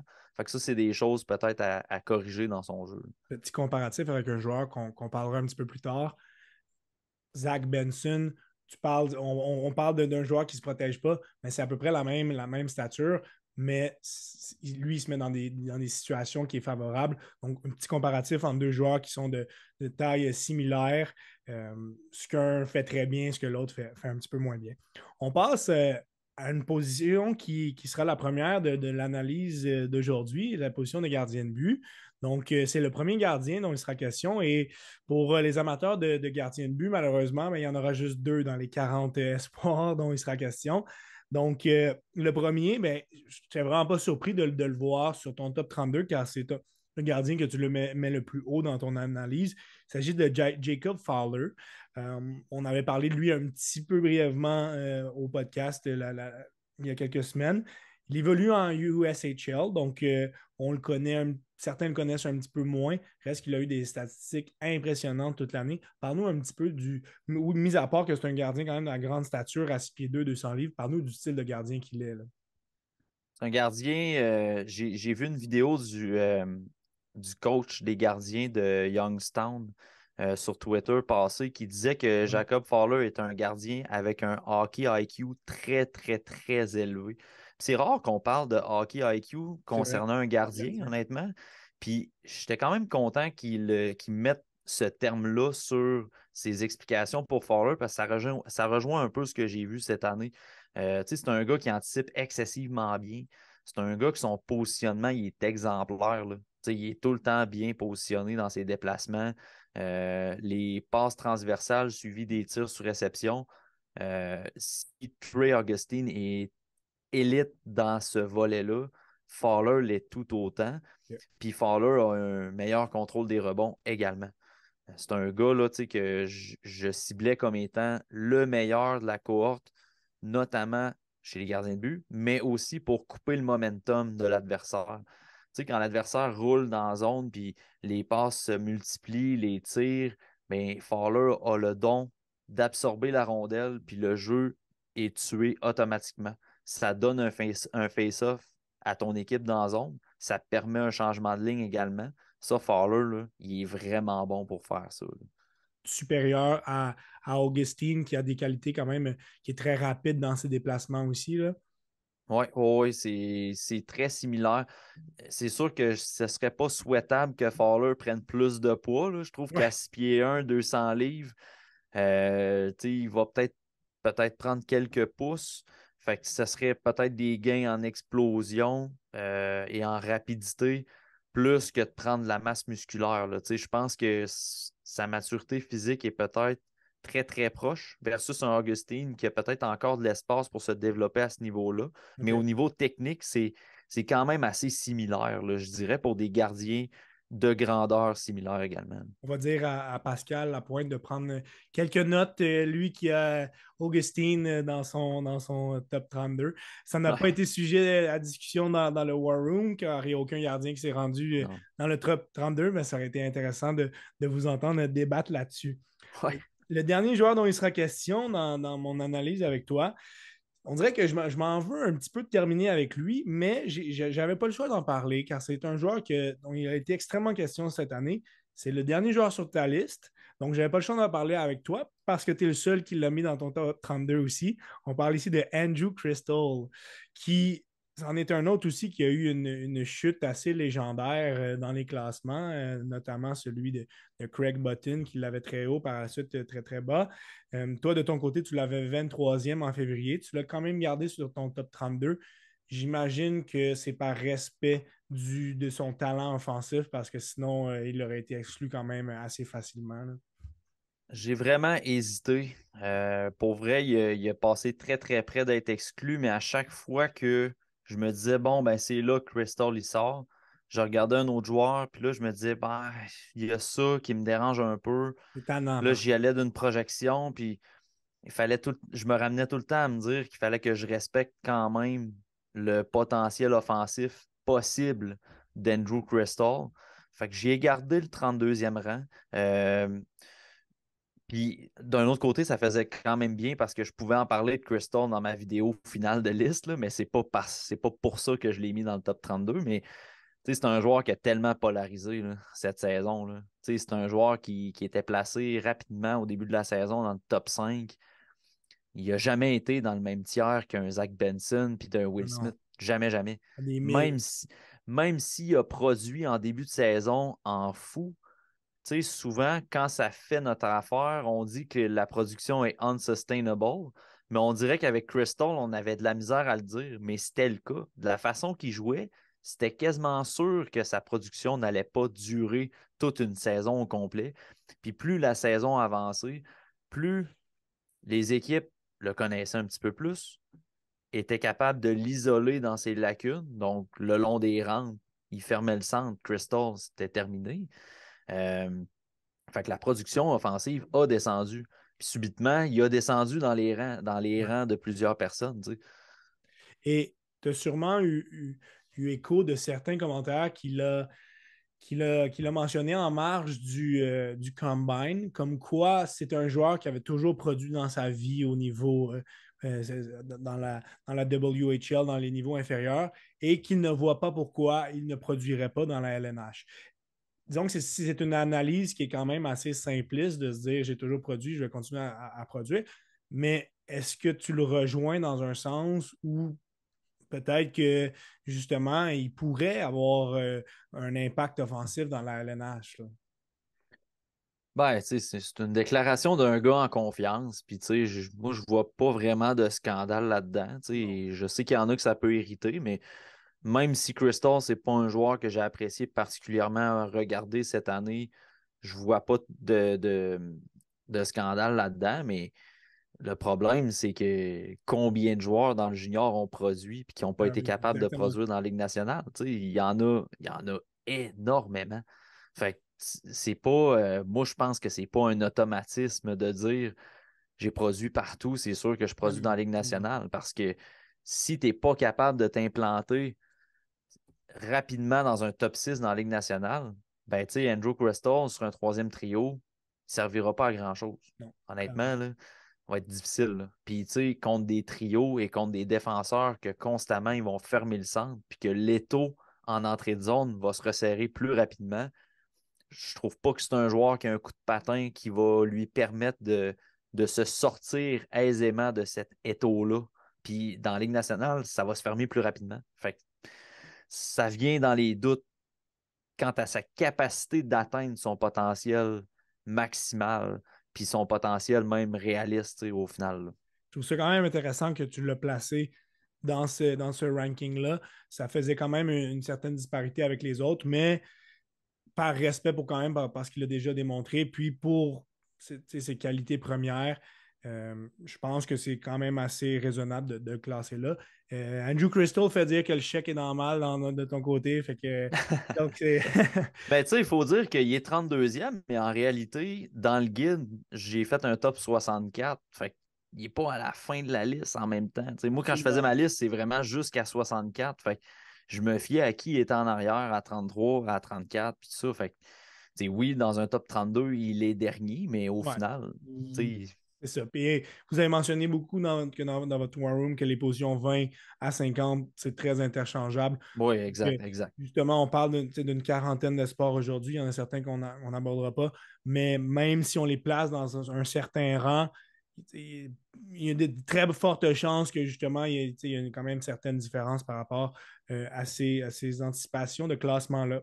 Mathieu, encore une fois, gros merci. On a quand même ciblé en profondeur 10 euh, espoirs, certains qui sont euh, vraiment qui font rêver, d'autres où on a poussé un petit peu plus notre analyse, certaines découvertes aussi parmi ces, ces 10 joueurs-là. Mais, mais, ce qui est sûr, c'est que j'apprécie énormément ton travail en marge du, du, repêchage qui s'en vient. Tout le travail qui a été mis, c'est très, très apprécié. Et euh, d'un point de vue personnel, encore une fois, un, gros merci pour une belle participation au temps d'arrêt. J'apprécie beaucoup. Yes, ben, c'est toujours un plaisir de venir. Puis euh, on aura l'occasion de se reparler d'ici le repêchage, pas mal sûr. Clairement. Merci. Troisième partie de cet épisode spécial sur le repêchage 2023. Je suis très heureux de recevoir Seb Gagné, un autre des membres euh, du TSLH Espoir. Seb, ça va bien? Ça va bien, merci, toi. Très bien, merci. Très heureux de te recevoir pour la première fois au podcast pour, euh, pour parler, discuter de 10 espoirs euh, que tu as placés dans ta liste de top 32. Pour ceux qui sont, encore une fois, pour ceux qui sont via, qui visionnent via, via YouTube, vous pourrez apercevoir la, liste top, 32 de Seb en ce moment. Et pour ceux qui sont via audio uniquement, ben, je vous invite à aller voir sa liste sur, sur sa page Twitter. aussi, il y a une belle vidéo d'analyse justement de son top 32 qui a été publiée il y a quelques semaines. pour approfondir chacun des choix qui ont été faits sur la liste de Seb, si on voulait avoir un petit peu plus d'informations sur les espoirs, je vous réfère à cette page-là. Seb, on va se lancer, si tu veux bien, dans le vif du sujet. On a déjà analysé 20 euh, espoirs avec Simon et Matt. On va en analyser ensemble 10 autres, 10 qui sont très, très intéressants, dont quelques-uns du programme euh, de développement américain qu'on attendait quand même de parler avec euh, impatience. On va se lancer avec le premier espoir, celui que tu classes quatrième sur ta liste. Il s'agit du Suédois Leo Carlson. Les gens avaient très hâte qu'on en entende parler parce que c'est un des joueurs qui, est, le plus euh, en vue dans ce repêchage-là. Un gros bonhomme, 6 pieds 3. On a de très, très grosses attentes pour lui. Euh, quelles sont ses qualités euh, primaires que tu préfères? Premièrement, c'est un patineur qui est vraiment incroyable pour son gabarit. Souvent, les joueurs de ce gabarit-là prennent un peu plus de temps à développer au niveau du coup de patin. C'est un gars que même l'année passée, euh, il y avait déjà un coup d'avance sur les autres au niveau du coup de patin. Euh, des mains exceptionnelles. C'est un gars qui est capable d'ouvrir l'espace même entre deux défenseurs, trouver ses lignes euh, de chemin. C'est un gars qui joue sur 200 pieds, très, très polyvalent très bon lancer, très bonne vision du jeu. en fait, toutes ses, qualités offensives sont élites l'implication est toujours là aussi. Euh, c'est le prototype d'attaquant qu'on cherche pour la Ligue nationale. Euh, on a eu des doutes pendant certains, ben, pas des doutes, je dirais, pendant, euh, pendant certains temps, mais plusieurs le voyaient au centre, mais ça faisait longtemps qu'il n'avait pas évolué au centre. Euh, on a été chanceux. Il y a eu un tournoi à la fin de la saison qui s'appelait euh, Black Sea League ou quelque chose comme ça. Je ne me souviens plus exactement du nom du tournoi, où est-ce qu'il a joué quelques matchs au centre, puis au tournoi euh, senior, au championnat senior en fin de saison, il a rejoué au centre aussi, puis il a très bien fait. Donc, on savait qu'il avait les qualités pour, pour continuer là-dessus. Là. Selon toi, pourquoi est-ce que son, son équipe en Suède ne l'a pas placé au centre alors que c'est une position qu'on pouvait attendre de lui. Il a pratiquement, euh, majoritairement joué à l'aile durant l'année. Comme tu as dit, en fin de saison, il a été installé au centre. Pourquoi on, l'a comme un petit peu dénaturé, selon toi? Je ne dirais pas qu'on l'a dénaturé parce qu'il est très efficace aussi en tant qu'ailier. Euh, je, pense, je pense que les, ça va vraiment être un choix de l'équipe qui va le repêcher en fonction des besoins. Pour moi, c'est une polyvalence qui soit aussi bon aux deux places mais sur les ailes, il est capable de très bien compléter aussi. Puis il est, sans être un joueur excessivement physique, il est très bon en fond de territoire, très bon pour protéger les rondelles. Fait c'est, tout simplement un joueur qui est capable d'adapter son style de jeu en fonction de est-ce qu'il joue au centre puis qu'il a besoin d'utiliser plus de créativité puis d'utiliser ses coéquipiers, ou il est le joueur qui va aller le long des bandes, aller récupérer des rondelles, aller protéger les rondelles en fond de territoire, puis ouvrir les lignes à partir de l'aile. c'est sûr que c'est un joueur qui jouait en SHL. fait que des fois, ben, on va y aller avec des vétérans au poste de centre plutôt que le, jeune de 18 ans qui, qui va euh, un peu devoir gagner ses galons avant de mériter cette chance-là. Si on prend les, autres principaux espoirs euh, en vue du prochain repêchage, si on pense à, à Fantilly, certains lui reprochaient un petit peu euh, sa vision de jeu, Will Smith, son jeu défensif. Selon toi, quel est le principal, si on veut, point à améliorer pour Carlson qui, peuvent, pourrait faire, euh, euh, disons, réfléchir certaines équipes qui, ultimement, pourraient dire, ben, finalement, on va prendre, euh, que ce soit Fantilli, Mishkov ou Smith? Honnêtement, c'est difficile de trouver quelque chose. Tous les joueurs ont quelque chose à améliorer, mais euh, c'est difficile de trouver vraiment une hein. grosse lacune à Léo Carson. C'est quelqu'un qui est complet. Hein. Dans le fond, ben, je dirais qu'il n'y a pas grand-chose dans quoi qui est excessivement élite, mais il est très, très bon dans tout. Dans tout. Fait que c'est un joueur que je vois peut-être un petit peu moins qu'un Fantilli, par exemple, euh, au niveau de la polyvalence, où Fantilli pourrait se trouver une chaise un peu plus sur une troisième ou dans un cas où ça irait vraiment très, très mal au niveau de son développement. Je ne suis pas en train de dire qu'il va devenir un, joueur de troisième ligne, mais dans le pire des scénarios, il, serait capable de se trouver une, chaise un petit peu plus bas versus un Carlson que pour moi, il faut qu'il joue sur les deux premières lignes, mais je n'ai pas de, crainte ou de doute qu'il va jouer sur les deux premières lignes d'une équipe, absolument pas. parce qu'il a toutes les qualités pour le faire, puis il l'a toujours prouvé jusqu'à maintenant depuis les années qu'on le regarde. On peut toujours avoir des surprises, mais malheureusement, euh, si on avait à parier, on pourrait dire que Léo Carlson ne serait sûrement pas disponible au choix du Canadien pour le, 28 juin prochain. On va se lancer dans quatre espoirs. Euh, quatre de ceux que tu as fait le, plus de visionnement, là, si, je ne me trompe pas. Donc, les, espoirs du programme euh, américain. Donc, euh, vraiment, tu as, mis beaucoup de temps sur ces joueurs-là. Donc, tu es très bien placé pour les analyser. Et puis, le premier de cette liste, celui que tu classes en cinquième position, juste derrière Luke Carlson, il s'agit de Will Smith, donc le, polyvalent joueur de centre. On, en a entendu extrêmement parler dans les dernières semaines, euh, dû justement à sa projection par rapport à, où il pourrait sortir au repêchage. Donc, un joueur extrêmement créatif. Euh, qu'est-ce que tu préfères de Will Smith? Moi, euh, la chose qui distingue Will Smith pour moi des autres, c'est que c'est un gars qui a une capacité à attirer l'action vers lui, à faire faire un petit peu la marionnette euh, aux défenseurs et aux attaquants adverses qui essayent de le contrer.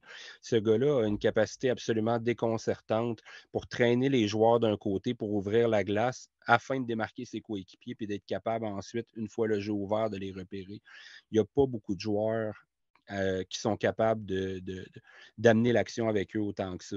C'est un passeur qui est élite. Euh, il a un très bon tir. Ce n'est pas le meilleur patineur euh, comparativement à des Fantilli ou certains autres joueurs, mais il est capable de trouver les brèches et les bonnes lignes de progression. Donc, ça n'a jamais été un problème de mon côté. Puis, ce n'est pas un mauvais patineur non plus. C'est juste qu'il n'est pas autant élite de ce côté-là que d'autres. Mais c'est ça, pour moi, c'est vraiment sa capacité à gérer l'action, puis à, faire faire un petit peu qu'est-ce qu'il veut à n'importe qui en avant de lui. Il y a vraiment un hockey IQ qui est super, super élevé. On l'a vu euh déculoter nombre de défenseurs euh, cette année. Exact, exact. Pour ceux qui ont, euh, qui ont regardé, même, euh, j'ai peut-être surpris des gens, mais on est en train de sortir des top 5 en ce moment là, de, dans différentes catégories avec le TSLH. Puis euh, moi, je l'ai même placé devant Connor Bedard au niveau des mains. Euh, on s'entend que c'est pas, euh, pas, une grosse marge là, parce que Connor Bedard a une paire de mains qui est absolument phénoménale. Mais euh, comme tu viens de le mentionner, c'est un gars qui peut déculotter. Là. Je pense que tout le monde va se souvenir de son but où il a déculotté à peu près les cinq joueurs sur la glace au dernier championnat des moins de 18 ans. Là. fait que c'est ça, des mains exceptionnelles aussi. il, y a, vraiment des qualités élites offensivement. On lui a reproché beaucoup peut-être son implication dans son territoire. Moi, je l'ai toujours vu un petit peu euh, à l'inverse, dans le sens où c'est un gars qui a toujours dominé partout où il est passé, juste en se fiant sur son talent, sans avoir besoin de, vraiment donner l'effort de plus. Est-ce que ça justifie qu'il ne le fasse pas? Non. Mais je ne pense pas que c'est un, un, manque de volonté ou une mauvaise énergie, si on veut. Je pense plus que c'est un gars qui va devoir apprendre qu'à un moment donné, son talent ne suffira plus au prochain niveau mon, le petit suivi que je voudrais faire par rapport à Smith avec toi, euh, dans ta liste, tu, y vas de plusieurs comparatifs. Donc, c'est intéressant aussi de, pour avoir une certaine visualisation de, à quoi pourrait ressembler ce joueur-là. Donc, comparatif est de Nikita Kucherov. Puis, sans nécessairement euh, se projeter si euh, Will Smith va être capable de faire autant de points que Kucherov, ce que je veux te demander, c'est si Will Smith pourrait avoir le sens de compétition que Nikita Kucherov a eu depuis le début de sa carrière. On l'a vu dominer en séries éliminatoires. On sait que Smith, n'est tout comme Kucherov, ce n'est pas le, joueur qui s'implique le plus physiquement. Toutefois, Kucherov réussit à marquer des buts euh, dans des moments que ça comptait, dans des endroits clés euh, en séries éliminatoires euh, pour mener justement son équipe jusqu'à les grands honneurs. Est-ce que tu penses que Will Smith va être capable justement de lever son jeu d'un cran lorsque le moment va être vraiment sur la ligne. Moi, je pense que oui, parce que ça n'a pas toujours été le cas. Euh, tu sais, Matt en a déjà parlé aussi. Il n'a pas été, il a pas eu le niveau de compétition qu'on aurait voulu même dans la finale au dernier championnat des moins de 18 ans. Mais on l'a vu à plusieurs moments où ça comptait quand même le faire, de réussir à monter son jeu dans certains tournois, puis dans des moments où ça comptait, ou quand justement des matchs étaient serrés, puis c'était sur la ligne. Maintenant, je pense qu'il va devoir apprendre à le faire avec régularité, régularité et constance, soir après soir. Mais tu sais, n'importe quel recruteur va le dire, la constance c'est quelque chose qui est vraiment difficile à aller chercher pour un jeune puis qui prend du temps. Lui, il a réussi à avoir la constance au niveau de l'offensive. Maintenant, il va avoir besoin d'avoir la, constance aussi au niveau de son effort. Mais moi, je, suis vraiment optimiste qu'il va réussir à, y arriver. Le deuxième joueur sur, euh, du programme américain est le huitième sur ta liste, un autre nom qui fait énormément jaser à Montréal depuis plusieurs semaines, c'est son coéquipier de trio, Ryan Leonard. On parlait que justement Smith n'était pas le plus impliqué euh, en défensive, mais souvent il avait Ryan Leonard pour le, pour le backer, si on veut, pour faire le, gros du travail en zone défensive. On l'a vu aussi dans un, dans un rôle d'infériorité avec Oliver Moore, euh, dominer leurs adversaires. Donc, il semble être un joueur qui est très, qui coche plusieurs cases. Ce n'est pas le plus gros, 5 hein, pieds 11 quand même, 180 euh, livres, mais c'est un joueur qui va amener énormément à l'équipe qui va le repêcher. Oui, exact. En fait, euh, pas pour te corriger, mais selon le combine, il aurait pris un 10 livres euh, pendant la saison. OK, intéressant. autour de 190, fait que c'est quand même quelque chose qui, qui est intéressant. Oui, exactement. Tu sais, justement, au niveau de l'effort, je pense qu'on est un petit peu aux antipodes d'un Will Smith. Leonard a donné un très bon coup de main à Smith et, à Perrault cette année. Défensivement, c'est lui qui faisait le gros du travail. Perrault, de son côté, est impliqué, mais le côté physique est un petit peu plus difficile. Donc, ça n'a pas été évident de ce côté-là. Mais Ryan Leonard, il est de tous les combats. C'est un compétiteur hors pair. Euh, ce gars-là, quand les matchs sont sur la ligne, comme on parlait tantôt, c'est le gars que tu veux avoir sur la glace. Moi, je l'avais comparé à un Brady Ketchuk. Ouais, euh, c'est sûr qu'il n'y a, pas le gabarit d'un Brady Ketchuk, malheureusement, là, mais le côté hargneux, le côté papier sablé qu'on aime tant, euh, c'est un gars qui va aller chercher les rondelles, c'est un gars qui va est-ce, que selon toi, dans son territoire. Est-ce que, excuse-moi de te couper, est-ce que selon toi, justement pour y aller avec la comparaison que tu fais, il va pouvoir transmettre certaines qualités de leadership au sein de son équipe? Est-ce que c'est difficile, on n'est pas à l'intérieur de la chambre, on ne parle pas nécessairement aux joueurs. Est-ce que c'est ce genre de joueur-là qui va prendre un gros rôle dans, dans, une équipe au niveau du leadership, euh, comme, comme Kachuk peut, le faire? Hein? Euh, écoute, je ne pourrais pas te répondre au niveau du vestiaire parce qu'évidemment, nous, on n'a pas accès pour parler aux joueurs dans le vestiaire, mais clairement, c'est un gars qui offre un leadership exceptionnel de par ce qu'il fait sur la glace. C'est vraiment le prototype exact du gars de suivez-moi, faites comme moi, puis ça va bien aller. Fait que, on dit souvent que les leaders silencieux, il y a ceux qui parlent dans la chambre, il y a ceux qui parlent sur la glace. Ben, clairement, si jamais c'est pas un gars qui parle beaucoup dans la chambre, ce que je sais pas, c'est un gars qui montre clairement euh, qu'est-ce qu'il faut faire sur la glace de la bonne façon intéressant. Plusieurs, euh, disons, ont certaines craintes justement sur le fait que, Montréal pourrait repêcher un joueur comme ça, mais comme tu viens de le dire, c'est un, un joueur qui, amène, va tellement amener à l'équipe qui, va être repêché, donc ça pourrait être vraiment un, bel ajout.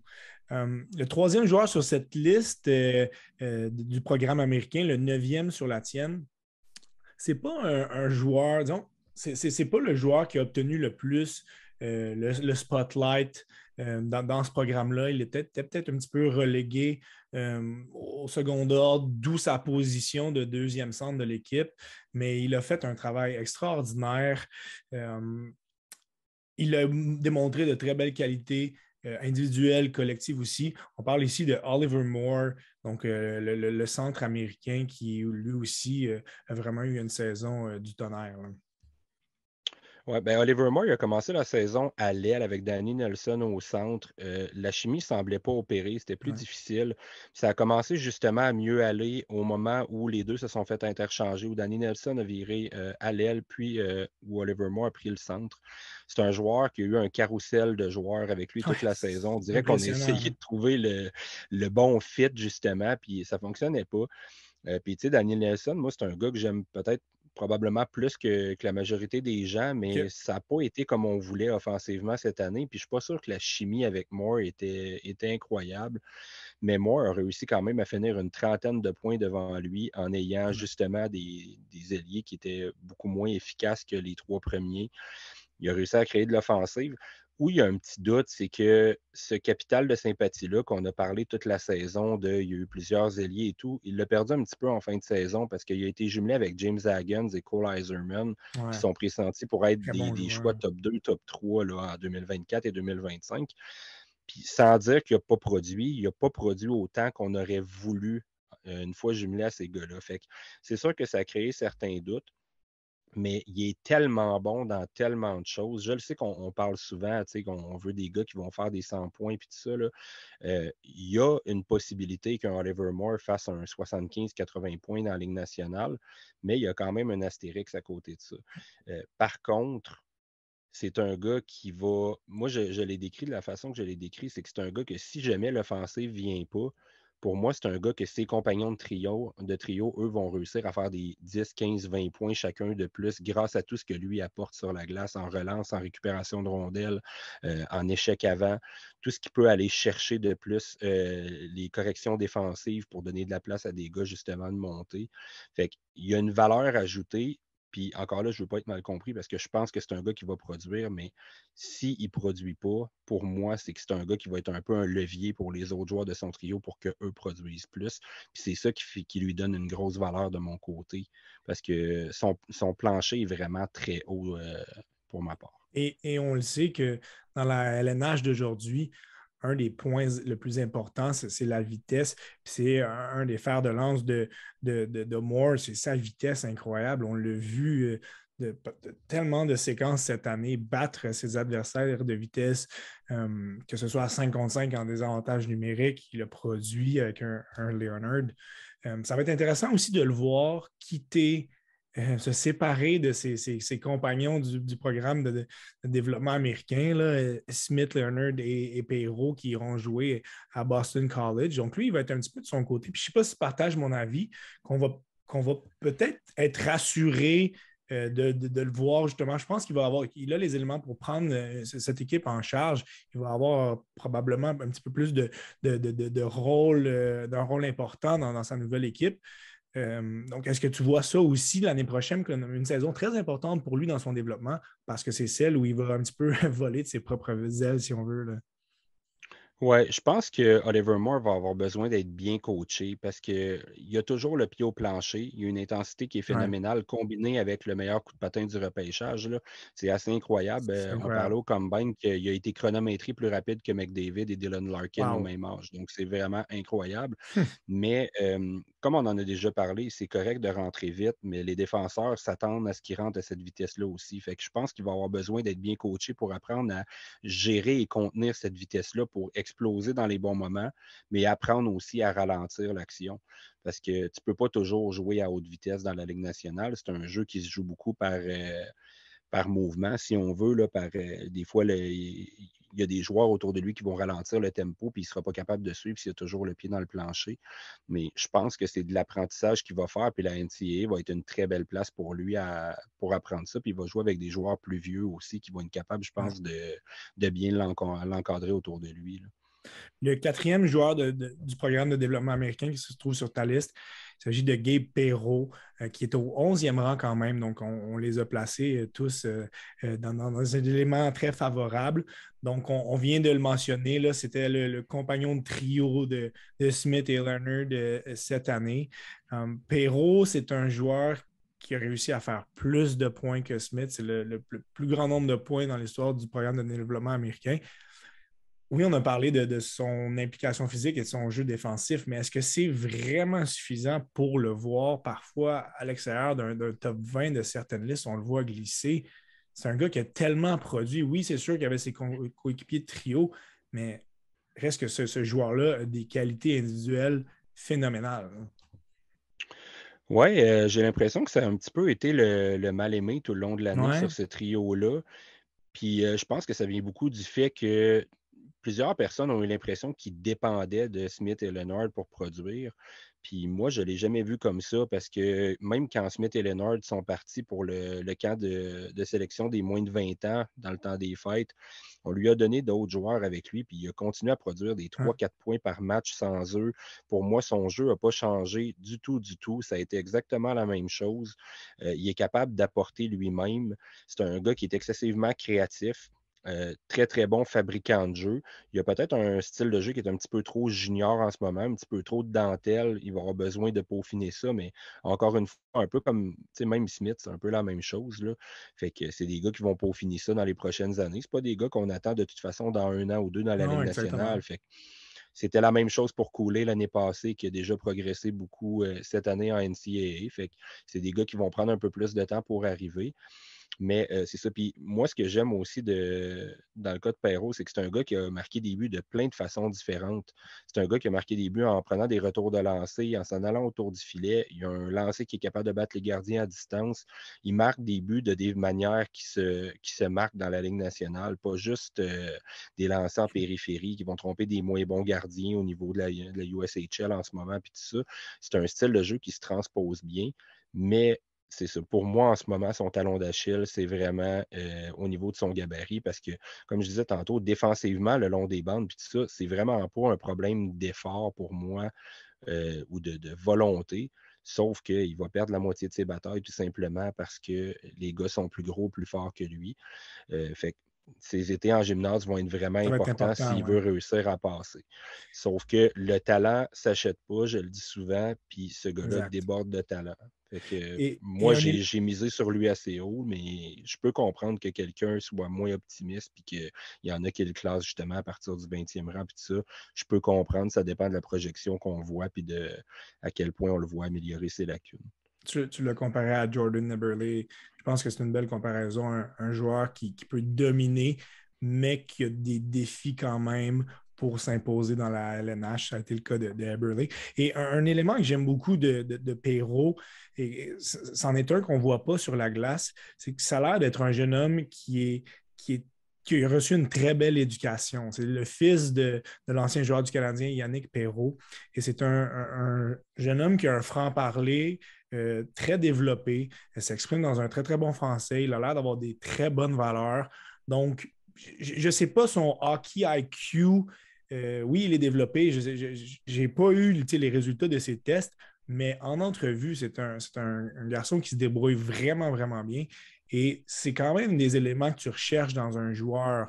Euh, c'est un joueur qui sait qu'il va prendre son entraînement quand même au sérieux, euh, qui, vient justement d'une bonne famille. C'est quand même des éléments qui sont, importants. C'est sûr que ce n'est pas la plus haute euh, euh, case à cocher dans, ta liste, mais reste que ça fait partie des éléments à considérer.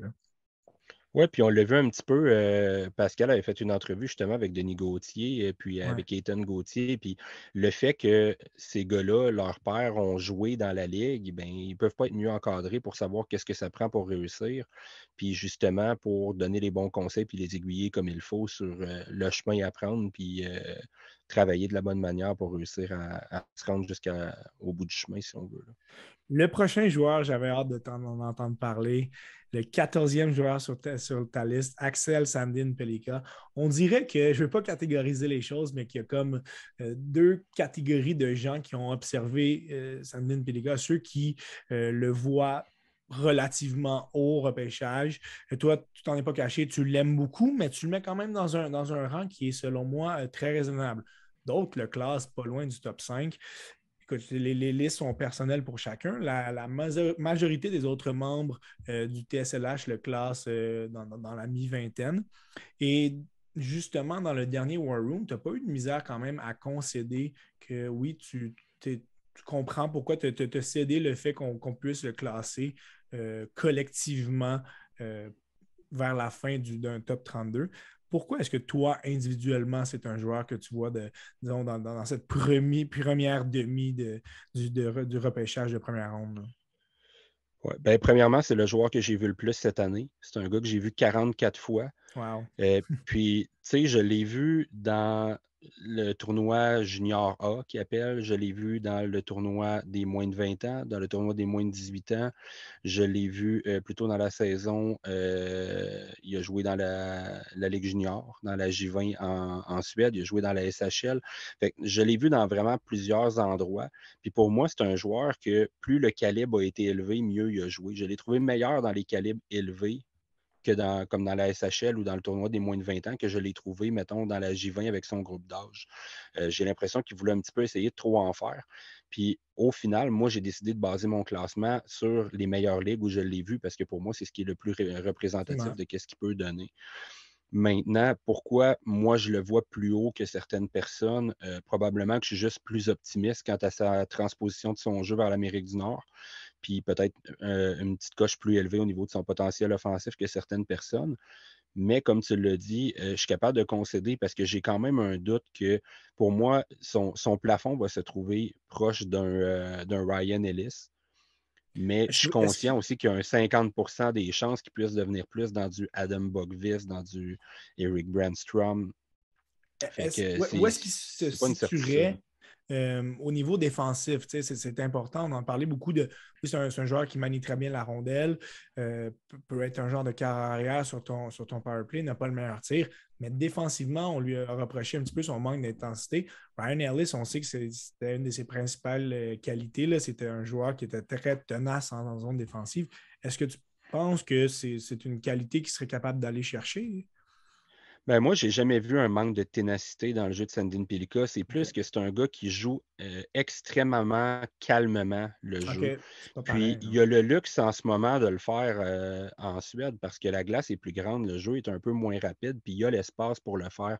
Mais c'est quelque chose que j'ai parlé à plusieurs reprises que quand il est arrivé sur des glaces de style nord-américain plus petites euh, au niveau du tournoi des moins de 20 ans, par exemple, ça a vraiment paru parce que la rondelle, l'action arrivait vraiment vite sur lui. Puis on voyait que son temps de réaction était coupé beaucoup. Ça va clairement être une adaptation quand il va passer de ce côté-ci en Amérique du Nord. Puis c'est un gars que je vois disputer une à deux saisons au minimum dans la Ligue américaine pour justement s'adapter à ça. c'est pas un gars que je vais voir dans quelques années faire le saut directement, par exemple, de la SHL à la LNH à cause de ça. Mais toutes les fois où je l'ai vu jouer pendant l'année, j'ai trouvé que c'était un gars qui avait une très belle capacité d'adaptation, justement. Donc, c'est quelque chose aussi de plus qui me rend optimiste que je pense qu'il va être capable de s'adapter ici. Il va falloir lui laisser le temps, mais assurément, il a besoin de mettre plus d'urgence dans son jeu. J'aime le fait qu'il soit calme, mais il va falloir qu'il soit un petit peu moins euh, s'il veut que ça fonctionne ici le 15e meilleur espace sur ta liste. C'est un des joueurs, selon moi, les plus énigmatiques de ce repêchage. Euh, Samuel Onzek, le, Slovaque, qui a quand même réussi à récolter 56 points en 43 matchs avec les, Giants de Vancouver dans la WHL. On avait d'énormes attentes dans son cas. C'est un joueur gros format. Là. On parle ici de, 6 pieds 4 euh, et 185 livres. Tu l'as classé 15e. Et c'est à peu près où il se, retrouve dans, plusieurs listes. Toutefois, certains collègues du TSLH ne l'ont pas mis dans leur top 32. Est-ce que c'est à cause de ce manque un petit peu de, visionnement? Il y a eu sa blessure dans le temps du championnat du monde junior. Est-ce qu'on a, a, un échantillon trop mince pour le, classer si haut? Parce qu'au niveau du potentiel, et c'est sûrement ce que, tu vois en lui, il est là, il accote, il accote les, espoirs de meilleure qualité. Je pense pas que c'est un manque de visionnement parce qu'il y a quand même eu une, à peu près la moitié de la saison avant qu'il se blesse, puis il a manqué peut-être un mois et demi, deux mois d'activité. Fait qu'il a quand même eu la chance de rejouer en fin de saison. Euh, c'est sûr qu'il y a peut-être des gens qui n'ont pas eu la chance avec tous les, visionnements des autres joueurs de le revoir beaucoup après son retour de blessure. Mais quand il est revenu de sa blessure aussi, ben, c'était après la date limite des échanges. Donc, euh, il, produisait très bien avec Ostapchuk, mais Ostapchuk avait été échangé, au Ice de Winnipeg. Donc, euh, c'était pas une grosse équipe à Vancouver, donc ça devenait difficile pour lui d'essayer un petit peu de tout faire tout seul là-bas. Il y avait des joueurs quand même pas mauvais, mais il n'y avait pas des, fers de lance autour de lui. Euh, puis c'est un gars qui roulait sur un rythme de 94 points sur une saison complète avant sa blessure. Fait que ça ralentit un petit peu, mais sans devenir nécessairement mauvais. Mais euh, je pense qu'il y, a plusieurs personnes puis je peux comprendre pourquoi ils peuvent avoir un certain doute sur sa capacité à produire de l'offensive justement au prochain niveau. Euh, moi, je pense qu'il va en amener, spécialement s'il améliore son tir. Il a commencé à l'améliorer, mais il y a encore un, un, bon bout de chemin à faire. Son tir était très, très mauvais. En ce moment, je pense qu'il est plus dans la moyenne, mais ce n'est pas, euh, pas encore une, qualité élite dans son cas. Mais euh, je le trouve très, très bon autour du filet. Il a une longue portée, il se place devant le gardien, récupère les rondelles. Euh, il est capable de lancer sur réception. C'est un très, très bon patineur pour, pour son gabarit à son âge. Là c'est quelque chose qui prend souvent plus de temps pour ces gars-là à, se développer. Puis, tu sais, les joueurs qui mesurent du 5 pieds 9, 5 pieds 10, souvent, ils ont l'air plus rapides parce que les enjambées sont très rapides. Versus un gars de 6 pieds 4, ben, les enjambées sont moins rapides, mais très extensionnées, très lentes. Donc, on a souvent l'impression qu'ils sont, euh, sont moins rapides. Mais euh, j'ai vu Onzek réussir à faire des replis défensifs ou encore pousser vers l'avant avec des joueurs très, très rapides, puis être capable de les suivre ou de les rattraper facilement. Donc, euh, c'est quelque chose d'intéressant. Mais moi, c'est un cheval sur qui je mets si on veut vraiment sur le long terme. C'est des gars qui prennent du temps à développer. Puis c'est pas un gars que je m'attends à voir là, dans deux ans dans la Ligue nationale. Mais on a vu avec un Tage Thompson. C'est un gars des fois qu'on a l'impression qu'il aboutira pas, mais quand il arrive à maturité, ces gars-là, ça devient euh, vraiment, vraiment intéressant. Puis c'est un excellent joueur défensif aussi. Là, fait que, Faudrait il a plusieurs cordes à son arc. Il faudrait être patient dans son cas. Est-ce que tu vois la continuité de, son développement dans la Ligue canadienne? Euh, il y avait certains pour parler qui, qui, l'envoyaient puis qui le retourneraient peut-être en, Europe. Euh, selon toi, pour un joueur de, sa stature, par où ça, par où ça passe pour lui? Euh, ben, premièrement, moi, je le vois faire une autre saison euh, au niveau de la, CHL. Je le vois encore avec les Giants, où je ne sais pas s'il va être échangé au cours de la prochaine saison à, une équipe qui aspire plus aux grands honneurs. Mais assurément, je le vois faire une autre saison, euh, spécifiquement en plus qu'il y a eu sa blessure qui n'a pas aidé cette année. J'aimerais ça, le voir être échangé, s'en aller justement avec une équipe qui, qui va pouvoir amener plus d'offensive, puis ça, être mieux entouré autour de lui, voir qu'est-ce qu'il peut donner, qu'est-ce qu'il peut amener. puis je le vois certainement faire un passage après par la Ligue américaine, un, deux ans, trois ans. Je n'ai pas de problème à lui laisser du temps. C'est un gars que, comme je disais, je ne m'attends pas à ce qu'il arrive bientôt. Il arrivera quand ils ont prêt parce que je pense que c'est un gars qu'on peut vraiment scraper à amener trop tôt. Euh, oui, il est gros, oui, il est grand. Mais, ben, en fait, il est grand, mais il n'est pas si gros encore pour son gabarit. Fait que je pense que c'est un gars qui devrait finir peut-être dans du 215, 220, s'il remplit comme il faut. Puis, ça va prendre un bout de temps, puis tout ça. Mais euh, c'est ça. Je pense, moi, moi j'aime vraiment parier sur ces gars-là. Euh, des joueurs de 6 pieds 4 qui patinent comme ça, il n'y en a pas euh, indéfiniment non plus dans la Ligue nationale. Puis ce que j'ai vu cette année dans la CHL comme progression versus ce que je voyais l'année passée quand je le regardais en Extraliga dans la Ligue élite en, euh, Slovaquie, pour moi, il a fait vraiment des gros pas en avant. L'année passée, c'est un gars qui, c'est sûr qu'il n'y avait pas beaucoup de, de temps de glace et d'opportunités dans une ligue professionnelle à 16 ans mais euh, je trouve que les opportunités qu'on lui a données cette saison, il en a profité. Puis au début de la saison, justement, il y avait moins de chances de ce côté-là. Puis l'entraîneur a appris à lui faire confiance puis à lui donner de la corde. Puis lui, il a su tirer profit de ça puis en profiter. Le, huitième espoir dont il sera question dans notre, notre discussion, c'est un autre joueur que tu aimes particulièrement bien. Euh, de mon côté aussi, c'est un des joueurs que j'ai le plus visionné, euh, euh, d'où sa position avec, avec l'équipe des, des, Thunderbirds de Seattle. Donc, on sait que Seattle était une puissance. Sachin, qui a évolué un petit peu partout cette année, il a terminé plus au centre du troisième trio d'où la qualité de l'alignement, a quand même réussi à faire une moyenne d'un point par match. Euh, par contre, certains lui reprochent justement cette, euh, irrégularité-là. Mais pour un joueur de 17 ans qui s'est fait un petit peu euh, envoyer un petit peu partout, faut relativiser et se dire ben, c'est peut-être un certain manque d'expérience qui a, pu provoquer ça. Oui, ben effectivement. Moi, à l'inverse, je le vois un peu plus comme justement le gars, il n'a a pas chialé, il a pris le rôle qu'on voulait lui donner à mmh. chaque match. Puis même en série, il y a certaines séries contre certains adversaires où on lui a donné un rôle plus offensif, puis qu'il a profité de ce côté-là avec Davidson, un espoir du Canadien, justement. Puis il y a d'autres séries, quand on est arrivé, par exemple, comme contre le Ice de, Winnipeg, où euh, on lui a donné un rôle avec Nico Majarovic, plus défensif, plus effacé. Il a fait du euh, bon travail. À moins porté de l'offensive. Exactement. Euh, euh, je pense que certaines personnes ont une mauvaise opinion aussi parce qu'il y a certaines personnes qui ne l'ont pas vu jouer beaucoup cette année, qui l'ont vu plus à la Coupe Memorial, puis il n'a pas connu un bon tournoi du tout. Euh, moi, je soupçonne que peut-être qu'il s'est reblessé vers, euh, vers la fin des séries, là, mais ça n'a pas été le Grayson Sachin que je connais pendant la Coupe Memorial du tout. Donc, c'est sûr que ceux qui l'ont vu jouer juste là vont avoir des points d'interrogation sur pourquoi on l'aime autant. Mais tu sais, même si c'est juste un match, ce qu'on a vu au match des meilleurs espoirs, alors qu'il a été jumelé avec un rally height, ben pour moi, c'est qu'est-ce que Grayson Sachin est capable d'aimer, de nous amener offensivement. Pour moi, c'était le joueur du match. Là. Je pense que c'est je ne veux pas dire que, que, Riley Height lui a volé, là, mais je pense que si Riley Height a, aussi bien paru, il y a une partie qui, doit revenir à Grayson Sachin dans ce match-là. Euh, il y a des mains phénoménales. Euh, il y a une compréhension du jeu qui est vraiment, vraiment élevée. Puis, comme tu l'as mentionné au début, c'est que si jamais encore là, je, je pense que je me répète un petit peu, mais c'est quelque chose que moi, je regarde beaucoup quand je classe mes gars. J'aime pas, moi, soigner des, des, choix dans le beurre euh, tôt dans le repêchage. Fait que j'aime le fait que si un gars, euh, ça ne fonctionne pas au niveau de l'offensive pour X ou Y raison, ben, il y a d'autres cordes à son arc qui peuvent amener d'autres choses. Puis Grayson Sachin, tu l'as mentionné, il a la polyvalence de pouvoir jouer n'importe où, puis avec n'importe qui. Donc, c'est un gars que je ne vois pas. Euh, je vois difficilement manquer sa chance dans la LNH. Euh, c'est sûr qu'il va avoir besoin de prendre du gabarit, mais il y a le chien et le caractère. C'est là que je m'en allais.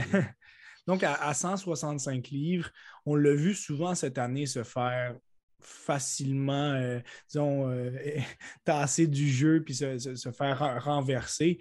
Donc, pour lui aussi, là, cet été et les, prochains étés vont être extrêmement importants. Il faut, qu'il se muscle. Oui, effectivement, mais j'aime mieux un gars qui est moins gros dans le style de Sachin ou de Zach Benson, mais qui a le chien pour y aller, que des fois un gars qui a le gabarit, mais qui n'a pas la volonté de, de travailler. Puis euh, justement, Grayson Sachin, l'année passée, c'est un gars que je trouvais qui avait un style très, très, très junior. Il jouait pour le programme américain des moins de 17 ans l'année passée. Là. Puis euh, il me faisait penser un petit peu justement à un Gabe Perrault euh, cette année, un petit peu beaucoup de dentelle, puis d'essayer de, de déjouer tout le monde, puis tout ça. Puis quand je l'ai vu arriver à Seattle cette année, j'ai dit, oh, tabarouette, c'est plus le même joueur. Là. Justement, il est arrivé avec un style super professionnel, changé, euh, les, les, jeux aux bonnes places, puis moi, je pense qu'il va juste continuer sa courbe de progression de cette manière-là. Puis après, ben, c'est sûr, c'est sûr que tu ne peux pas faire un, Doberman avec un Chihuahua, mais il va avoir besoin quand même d'aller chercher du coffre, c'est certain. Mais euh, pour moi, un gars qui a la volonté de jouer comme ça, ben, il faut saluer ça. Le physique après ça.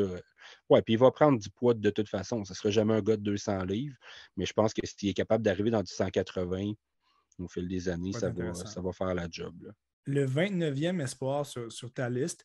C'était un des, défenseurs euh, au début de la saison qui était peut-être le plus attendu dans, la Ligue canadienne. On parlait énormément de lui et de Cameron Allen. dans les deux cas, on a été déçus. Hein. On parle ici de Hunter Boustevich, l'Américain qui s'est amené avec les Rangers de Kitchener.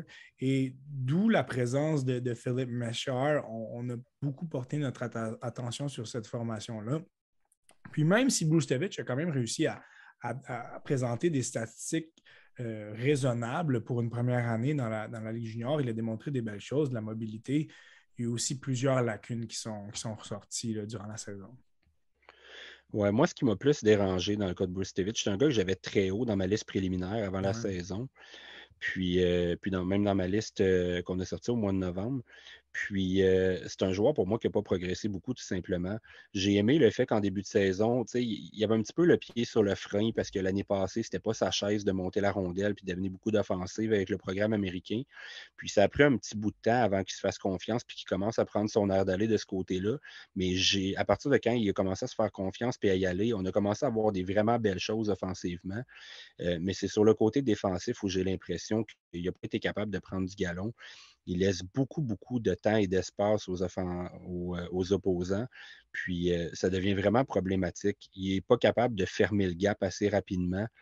Puis il n'y a pas eu de progression sur ses lacunes cette année. Fait qu'à un moment donné, ben, c'est ça. Moi, c'est un gars qui est descendu tout le long de la saison au lieu de monter. Euh, c'est ça, parce que les autres progressaient, puis lui, ben, j'ai l'impression qu'il faisait un peu du surplace. Euh, il manque peut-être un petit peu de chien, un petit peu de, volonté, justement, sur le bord des bandes, tasser les gars devant le filet. Puis il est beaucoup, beaucoup trop passif. Les gars, ils ont le temps de faire tout ce qu'ils veulent devant lui, déjà dans le junior. Fait que ça, ça me met un gros point d'interrogation pour passer au prochain niveau mais c'est un gars qui joue excessivement bien sur la ligne bleue pour longer la ligne bleue, ouvrir les, euh, corridors, les lignes de passe, faire bouger les boîtes défensives. Très, très bon passeur en zone adverse. Sur l'avantage numérique, justement, Philippe Méchard, c'était une de ses cibles préférées, puis euh, ça fonctionnait bien sur l'avantage numérique. Mais tu ne peux plus en 2023-2024 avoir des défenseurs qui jouent justement juste sur l'avantage numérique, puis qui vont être des corps arrière, mais qui ont de la difficulté à jouer euh, à 5 contre 5. Fait encore là, tu sais, ses qualités élites euh, au niveau offensif étaient trop élevées pour moi pour le sortir ou trop le descendre. Mais à un certain point, ben, le, manque de progression a fait en sorte que ça devenait difficile aussi de le classer plus haut. Puis je pense que c'est un gars qui va sortir plus dans la deuxième ronde, à quelque part, même peut-être passer la mi-deuxième ronde. Et, c'est très euh, honorable de, ta part de, de, de, réalistiquement penser que c'est un gars qui va descendre de ton point de vue personnel quand même des belles qualités qui pourraient faire en sorte que c'est un joueur de première ronde, mais il y a quand même beaucoup de, red flags qui, disons, qui, sont associés aux joueurs. Et ça nous amène justement au dernier joueur sur, ta liste, le, 32e, et celui qui est un autre défenseur qui est pratiquement aux, antipodes de, Bruce Tevich, c'est Tanner Mullendyke, qui, lui, on, l'a vu progresser cette année. On a vu du jeu défensif très solide. Euh, production offensive un petit peu moins intéressante. Pour ceux qui ont regardé euh, le, travail de Connor Bedard en séries éliminatoires cette année avec les passes de Regina, justement, Mullendyke, c'était un des défenseurs des Blades de Saskatoon.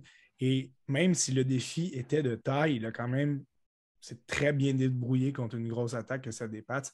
Donc, parle-nous un petit peu de, Tanner Mullendyke. Ouais, ben, moi, Mollendyke, c'est un gars qui a été dans le début de ma deuxième ronde pas mal toute l'année. Euh, il y a aussi entre la fin de ma première, début de ma deuxième, pas mal toute l'année.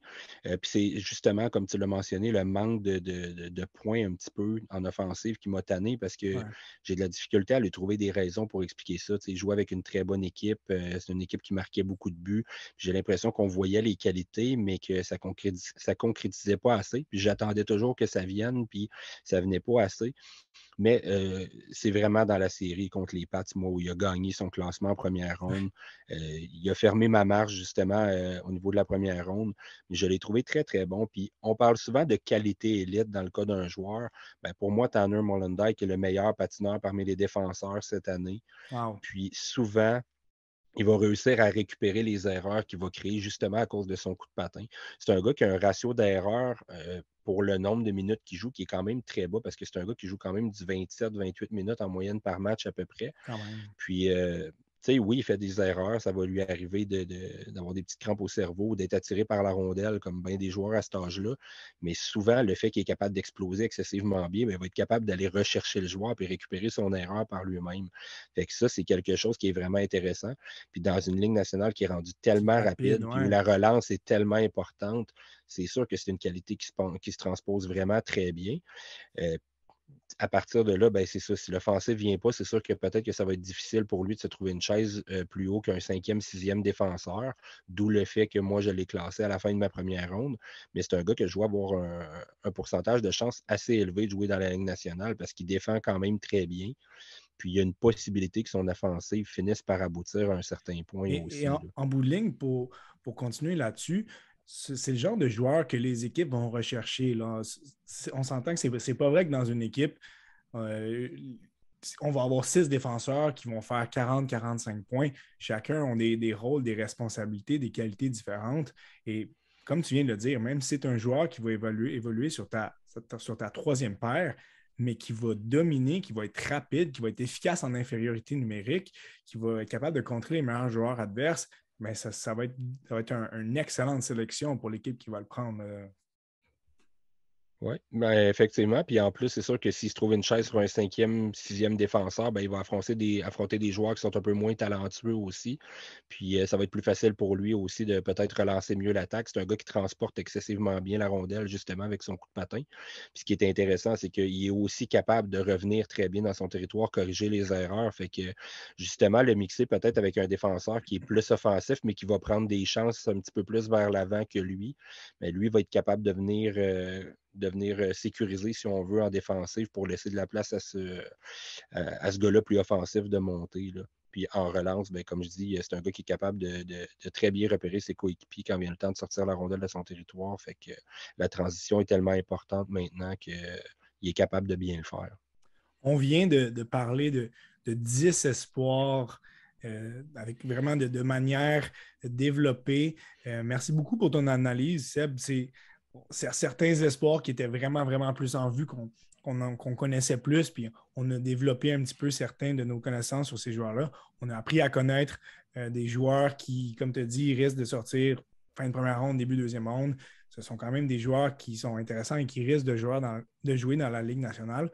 Ben, ça va avoir été euh, très, très instructif d'avoir ton point de vue, puis d'avoir vraiment cette, comparaison avec des joueurs de la Ligue nationale. Les gens aiment vraiment ça. C'est quelque chose d'intéressant que tu nous apportes. Donc, euh, merci beaucoup, Seb, pour ta première participation au temps d'arrêt. Ça a été euh, un plaisir pour moi de t'avoir dans cette, euh, dans cette émission spéciale du repêchage. Merci beaucoup. Merci à toi de m'avoir reçu. C'est toujours un plaisir. Puis euh, c'est le fun parce que, comme on disait avant de rentrer en onde, ça fait longtemps qu'on se parle. Puis tout ben ça. Puis c'est la première fois qu'on a la chance d'échanger euh, directement face à face comme ça. Donc, ce ne sera, sera, pas la, sera pas la dernière, Seb. On va se reparler euh, peut-être après le repêchage pour, pour rediscuter de tout ça. Merci beaucoup, Seb. À la prochaine. Merci. À la prochaine quatrième partie de ce, gros épisode sur le repêchage 2023 de la LNH. Je suis très content de, recevoir euh, Pascal Lapointe, qui est un des membres du. Ce n'est pas le fondateur, mais c'est un des membres du tout sur le, de tout sur le hockey espoir. Et on a pu avoir la chance d'entendre Pascal à de nombreuses reprises euh, cette année au BBM. Pascal, ça va bien? Oui, ça va bien, et toi? Très bien, merci. Je suis content de terminer ça avec toi. Euh, on s'est parlé à quelques reprises euh, durant l'année, puis ça va être intéressant de justement clôturer euh, ce gros segment sur le repêchage. Puis, euh, pour ceux qui n'ont pas eu la chance de voir la liste de, Pascal qui est sortie, son top 32 qui est sorti dans les derniers jours, ceux qui sont en version YouTube vont pouvoir la voir à l'écran en ce moment. Pour les autres, je vous invite à aller visionner la page Twitter de Pascal. Alors, encore une fois, on continue dans cette couverture des espoirs. On a 30 euh, espoirs analysés. on, va, terminer avec 10 autres espoirs euh, avec Pascal. Et vous allez voir, c'est une liste qui est quand même très, très intéressante. Parfois, on est allé un petit peu plus loin dans les listes de nos analystes. Là, on est vraiment dans, le cœur de cette, de cette première ronde-là. Donc, vous allez avoir des espoirs de qualité pour terminer cet épisode. Allons-y avec euh, l'espoir définitivement le plus polarisant de ce repêchage, le russe Matvey Mishkov, que tu classes euh, au deuxième rang de ta liste. Puis avec, euh, avec Mathieu Paradis, un petit peu plus tôt, il y a quelques, quelques semaines, un petit peu plus tôt au mois de mai, on avait fait vraiment le, disons, la, genèse de tout ce qui se passait avec, avec Matvey Mishkov, puis les situations dans lesquelles son, sa sélection pourrait entourer certaines, disons, certaines situations problématiques. On va se concentrer, si tu veux bien, justement de l'analyse de l'espoir. Hein. Plusieurs en parlent, mais peu de gens l'ont réellement vu jouer dans la dernière année. On se souvient de lui lorsqu'il avait évolué avec l'équipe russe, alors qu'il avait 16 ans. Mais parle-nous un petit peu du, jeu que tu as vu de, de Mishkov dans la dernière année. Dans la dernière année, il y a eu comme deux portions de sa saison, si on veut. Il a commencé avec euh, le SKA ou SK, je ne me rappelle plus c'est lequel des deux, avec, euh, en, Russie, dans, en KHL. Il a joué un peu dans MHL, quand même correct en VHL. La VHL, c'est la deuxième division, si on veut, en Russie. Du jeu correct. C'est du pro, mais c'est pas, euh, pas la AHL, mettons. C'est pas la, la, Ligue américaine de hockey. Mais il était dominant. au niveau production offensive, tout, c'était vraiment dominant. Puis il jouait pas nécessairement de la bonne façon professionnellement parlant, si on veut. Il produisait à fond, mais il ne se donnait pas plus qu'il faut. Et pour le bien du jeune homme, ils l'ont transféré à Sochi dans KHL, puis il est devenu du jour au lendemain le meilleur joueur de cette équipe-là qui croulait dans le, bas fond des, euh, du, classement de la KHL. Puis dans cette équipe-là, ce qui était fun de voir, c'est qu'il il a mûri un petit peu. C'est pas nécessairement qu'il a mûri, mais son, son style était pas mal plus professionnel, euh, les replis, ça ne sera jamais sa force, ça ne sera jamais ce que son entraîneur va lui demander. Puis ça n'a pas l'air de trop trop l'intéresser, mais hein, il y avait un peu plus de replis, un peu plus de conscience défensive, même si c'est un peu comme Caulfield dans NCA. c'est normal. Ça ne sera jamais ça, son, jeu. Mais s'il est capable au moins d'avoir un léger impact, ça va être bon, mais ça, ça va être dans les prochaines années. Encore le patin qui est un peu le rythme de jeu qui n'est pas tant là, mais le restant, l'offensive de Mishkov, le tir, la façon qui est imprévisible. je dis souvent qu'il va te vendre un tir, puis après ça, dans le même mouvement de, fin, il va te vendre la passe, mais en même temps, à la fin, ça va être un tir pareil.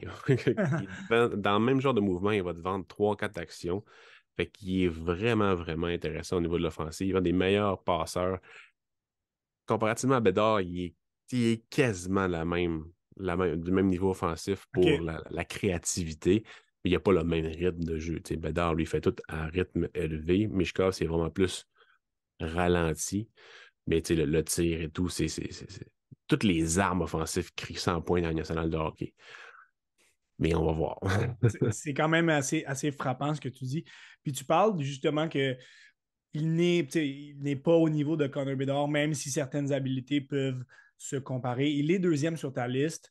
J'aimerais savoir, est-ce qu'il est plus près de, de, Bédard au premier rang ou plus près de, de, Fantilli, qui est troisième, si, je ne me trompe pas, euh, dans ta liste? C'est Lacune Font qui est plus proche de Fantilli. Mais si on parle strictement d'offensive, il est plus proche de Bédard que de Fantilli et Carson, à mes yeux. Strictement offensif, puis polyvalence et talent maximal, mettons pour conclure sur Mishkov, on parle tout le temps. C'est un terme qui revient. On a un joueur générationnel. Certains disent Ah, il y en a un deuxième au draft. Est-ce que selon toi, Matvey Mishkov est le deuxième joueur générationnel de, ce draft-là? Non. C'est pas un joueur générationnel à mes yeux. C'est une super vedette. Comme Matthews, comme ce genre de joueur-là mais c'est pas un joueur générationnel comme Crosby Ovechkin à mes yeux. Vedar se rapproche pas mal plus de se rapproche pas mal plus de cette définition-là que Mishkov peut le faire à cause de la latéralité de son talent, Le deuxième joueur qu'on va analyser, c'est une stature qui est similaire à celle de Mishkov, là, 5 pieds 10, euh, joue sur les ailes à l'aile gauche euh, pour celui-ci. On parle ici de Zach Benson, que tu as cinquième sur ta liste. Donc, en le plaçant cinquième, ça fait en sorte qu'il est dans, une discussion qu'on doit avoir à propos du, rang du Canadien. Pour ceux qui ont suivi les activités de la, de la WHL, on l'a vu vraiment jusqu'en toute finale. Il a démontré de, très belles habiletés. Parle-nous un petit peu. On, a entendu dire que oui, c'est un joueur qui a du chien, mais offensivement, quels sont ses principaux atouts? Ben, lui, c'est comparativement à Mishka, c'est le rythme. c'est l'agressivité, c'est le fait qu'il est partout sur la glace, il demeure bas, il est dur à battre, c'est dur d'y enlever la rondelle. Il a une très bonne créativité offensive, il va être bon pour attirer l'attention des défenseurs, pour créer du, du, chaos. Il, est capable de faire tous les rôles en offensive, sauf, mettons, tirer de loin, si on veut. Tirer comme euh, un, tir sur réception de la pointe. Là. Mais tu sais, c'est tout ce qu'il peut faire, lui, ça crée, mettons, c'est un ciment pour un trio. Puis je dis souvent, depuis l'année passée, parce que c'est le meilleur joueur de son équipe depuis l'année passée, malgré qu'il y ait Matthew Savoy, puis qu'il y ait euh, Connor Geeky, Carson Lambos, puis tous ces joueurs-là. À mes yeux, ce gars-là, souvent on va dire c'est dommage que ce joueur de talent-là n'ait pas le cœur de Gallagher. Ben lui, c'est un joueur de très haut talent avec le cœur de Gallagher. Fait que tu sais, il y a tout ce que vous voulez pour être un fan favorite d'ici deux, trois ans dans la nationale de hockey. moi, personnellement, pour les Canadiens, si Mishkov n'est pas dans l'équation pour eux autres, ben, c'est lui que je veux. je veux. Même si Smith est là, c'est lui que je veux. Si je les cinquièmes, puis Smith, je les sixièmes, c'est pas pour rien. Je pense qu'il fit vraiment bien. Je ne serais pas déçu si Smith est le choix des Canadiens, mais il fit tellement bien dans l'esprit des Canadiens de Montréal, ce qu'ils veulent construire, puis même tout ce qu'on, toute l'histoire et tout du Canadien de Montréal, généralement, ce genre de joueur-là fonctionne tempête à Montréal. Ça fonctionne. On parle ici d'un joueur qui a eu 98 points en 60 matchs. Et pour quelqu'un qui a eu un retour un petit peu lent suite à ses blessures, ça montre à quel point il a plafonné le restant de la saison. On parle souvent de sa grandeur, de son poids. Euh, pour ceux qui l'ont moins vu, Benson, c'est un joueur qui se débrouillait extrêmement bien dans les coins de la patinoire, même s'il cédait plusieurs pouces et plusieurs livres aux défenseurs mmh. adverses bien souvent, il réussit à gagner ses batailles. Est-ce que, selon toi, son poids, qui est à environ 160 livres, est-ce que cette capacité à gagner les batailles-là peut être transposée dans la Ligue nationale? Oui, il est rendu à 5 et 10 au combine. Puis si je me souviens bien, 179 livres, 185. il a quand même pris du coffre pendant la saison.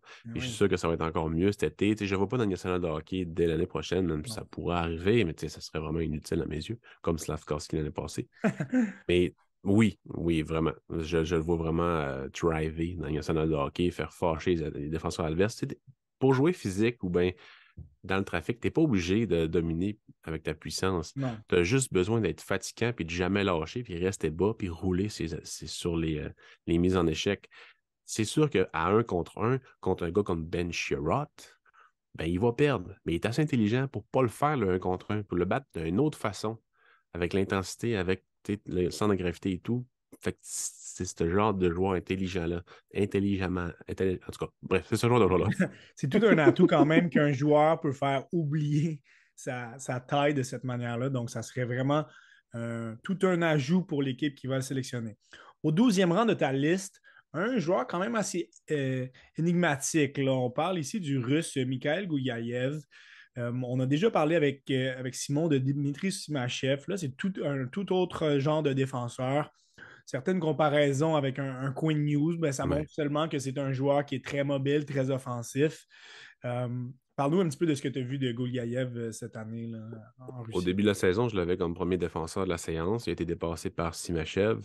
parce que Simachev est capable d'apporter un peu plus au niveau de la polyvalence, la physique et tout. Gouliaev, Gouliaev. Euh, Quinn News est la meilleure comparaison, si on veut.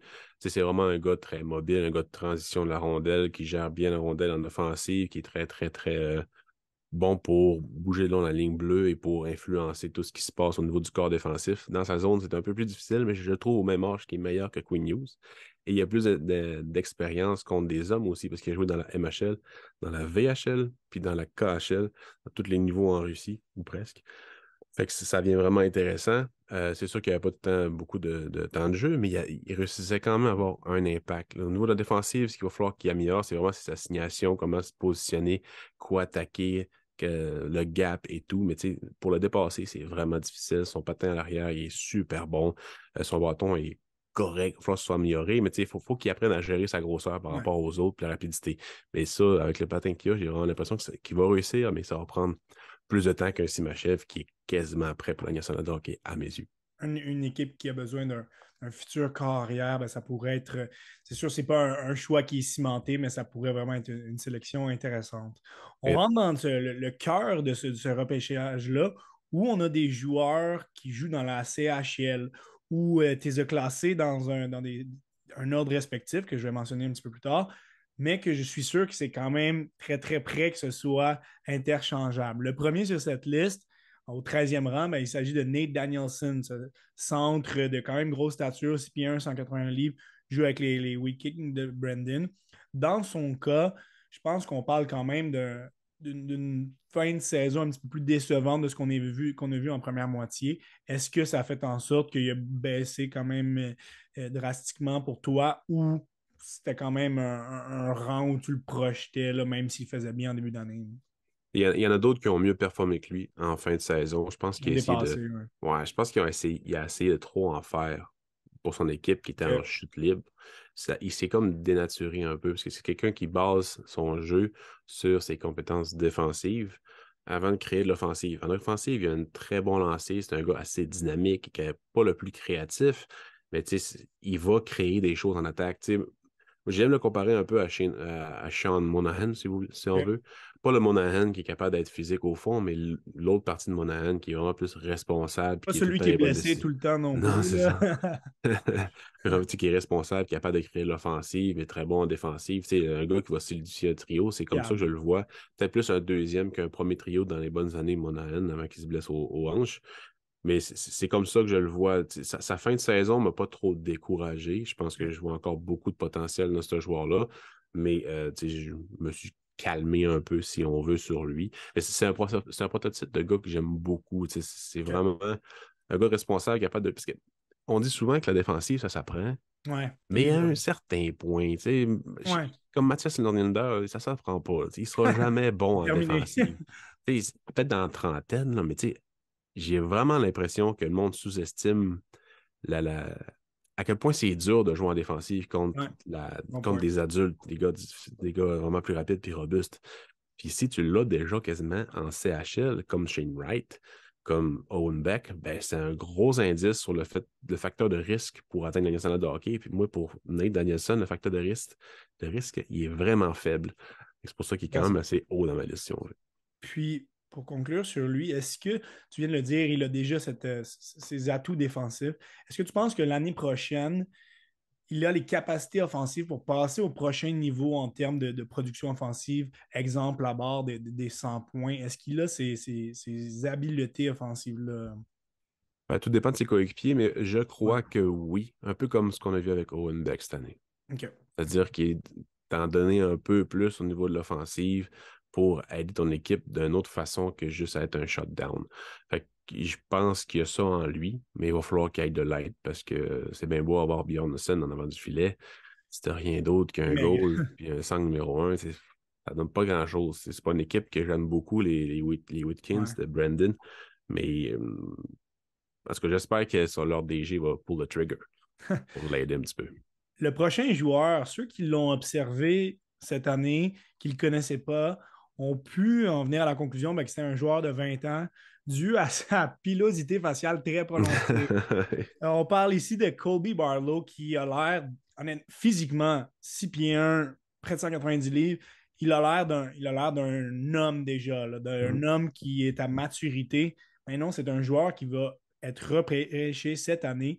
donc, Colby Barlow qui évolue avec euh, l'attaque de Sound mis à part euh, cette, euh, cette, belle pilosité, quelles sont euh, ses principales qualités? On sait que c'est tout un marqueur de but, mais comment est-ce qu'il se met dans ces situations-là où il performe?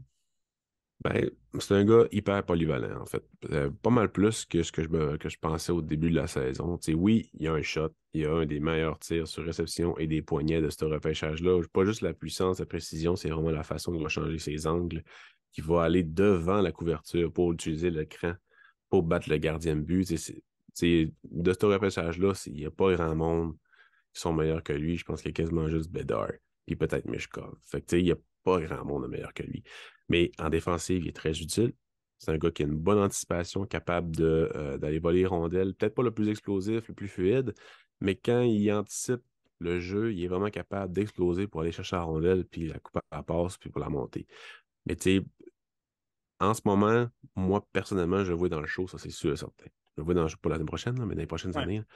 Parce qu'à cause de son offensive, ça compréhension du jeu, je vois pas pour comment il pourrait être un, un shot raté. Je pense ce gars ne bossera pas. Il va jouer dans le show, il va avoir un, il va avoir un impact dans le premier trio ou dans le milieu d'une formation. Premier trio, c'est le, meilleur, meilleur, scénario, mais ça va probablement plus être sur un deuxième, une très bonne offensive, capable de jouer sur le piqué. Mais pour ceux qui, excuse-moi, pour ceux qui l'ont observé cette année, selon toi, pourquoi est-ce qu'il est aussi inconstant? On, il, va, il va cartonner pendant cinq minutes de temps où il va récolter trois points. Si tu arrives moindrement en retard au match puis c'est déjà fait, ben on le voit plus.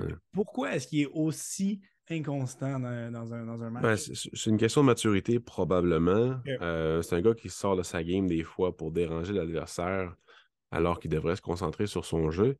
Euh, il travaille mal quand ça arrive. Quand il est vraiment focusé puis qu'il il va être peste, mais de la bonne façon. Et non pas, il y a une façon, tu sais, jouer avec le karma comme il faut, là. pas trop y aller loin, Mais je trouve que des fois, il va sortir de sa game lui tout seul, puis que ça va le déranger à long terme dans une game. Tu sais, c'est pas le même genre de joueur que Pat Charity était, mais c'est quelqu'un qui avait un tir, qui était capable quand même de contribuer ailleurs, mais qui manquait de constance dans plein d'affaires parce qu'il travaillait mal à la glace. C'est exactement ça pour mmh. Barlow. Capable de jouer en défensive, d'exploser, chercher des, des, des, euh, échappées, euh, un bon tir offensif, capable de. Mais Colby Barlow a peut-être un peu plus de créativité en, offensive, là. Mais tu sais, la façon qu'il avait Paturity de sortir de sa game, puis de juste être zéro utile, puis d'être trop dans sa tête, ben Barlow, il faut absolument qu'il s'enlève de ça. Fait que Belle comparaison. Ouais, c'est ça. Le, prochain joueur, c'en est un qui, somme toute, a quand même déçu cette année par rapport aux attentes qu'on avait envers lui en début d'année. Il l'a baissé sur de nombreuses listes, euh, ceux de, notamment des, collègues euh, du tout sur le hockey. Tu l'as quand même placé en 15e position. On parle ici de Caleb Ritchie. Euh, grands attaquants canadiens, 6 pieds 2, près de 190 livres. pourquoi tu l'as placé euh, aussi haut et qu'est-ce que tu vois en lui qui pourrait faire de lui un, bon joueur de la Ligue nationale? Mm. Parce qu'on parle quand même juste de un point par match euh, mm. cette année, à son année de repêchage. Donc, c'est le profil que j'aime beaucoup. C'est le profil, le gars qui va jouer dans le trafic, qui va déranger, qui va être physique, même si ça a été un peu inconstant. En fait, quand il a commencé à être vraiment moins dans le trafic, moins peut-être baissé, je fonce puis je m'en fous, j'essaie de créer un peu d'affaires, mais ça ne fonctionne pas. Quand il s'est dénaturé un peu, mais qu'il a juste pas embrassé son identité qu'il devrait embrasser pour jouer dans une salle de hockey, c'est là qu'il a commencé à être vraiment inconstant. C'est le problème des, jeunes joueurs de 17-18 ans comme Ethan Gauzier, comme Danielson, comme Callum Ritchie, Colby Barlow, c'est pas tout le temps le fun de jouer physique. Ça ne ramasse pas tout le temps les points, puis des fois, tu n'es pas capable de mesurer vraiment comme il faut l'impact que tu as à long terme dans un match avec tous les efforts que tu mets. Mais il ne faut jamais que tu lâches. Puis je pense que Callum Ritchie, il, y a eu de ça.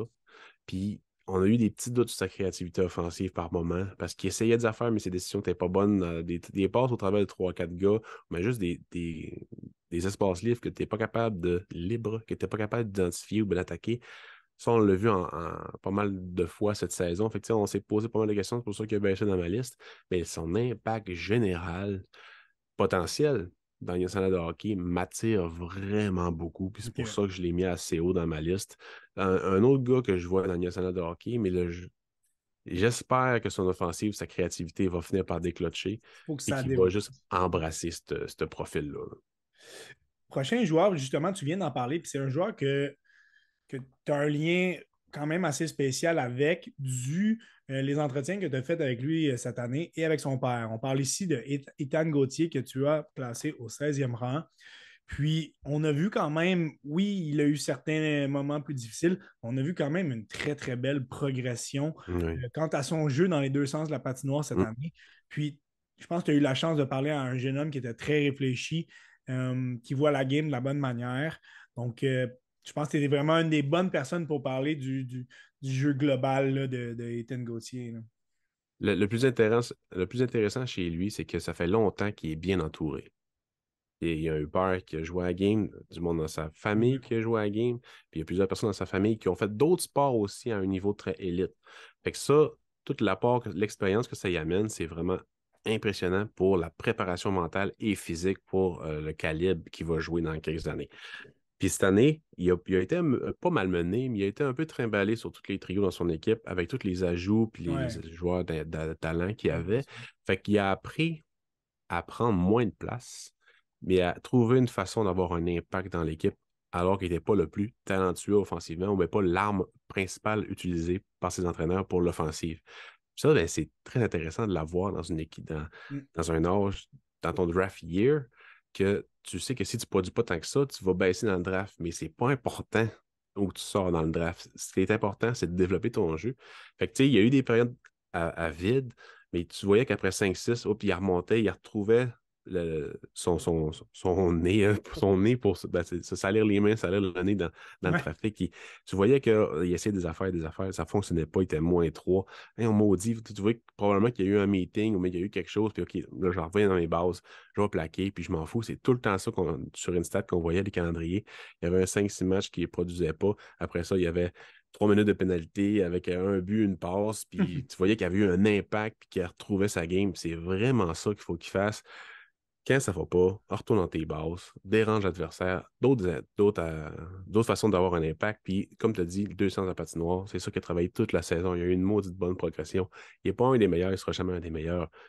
Mais avec la rapidité qu'il a développée, puis cet entrain-là pour le jeu défensif, bien, ça y amène juste plus de cordes, surtout si son défensif transmet bien au hockey professionnel. Et, c'est intéressant que tu disais qu'il est capable de s'adapter à une mm. autre chaise. On l'a vu dans cette situation-là où il devait être le top, le top scoreur ou le top joueur de, son équipe. Ça l'a été par moment avec le Phoenix. Ça l'a été au, dernier tournoi de Linka Gretzky. Ah il avait vraiment bien performé euh, sur la première ligne de l'équipe canadienne. il est capable de prendre cette chaise-là.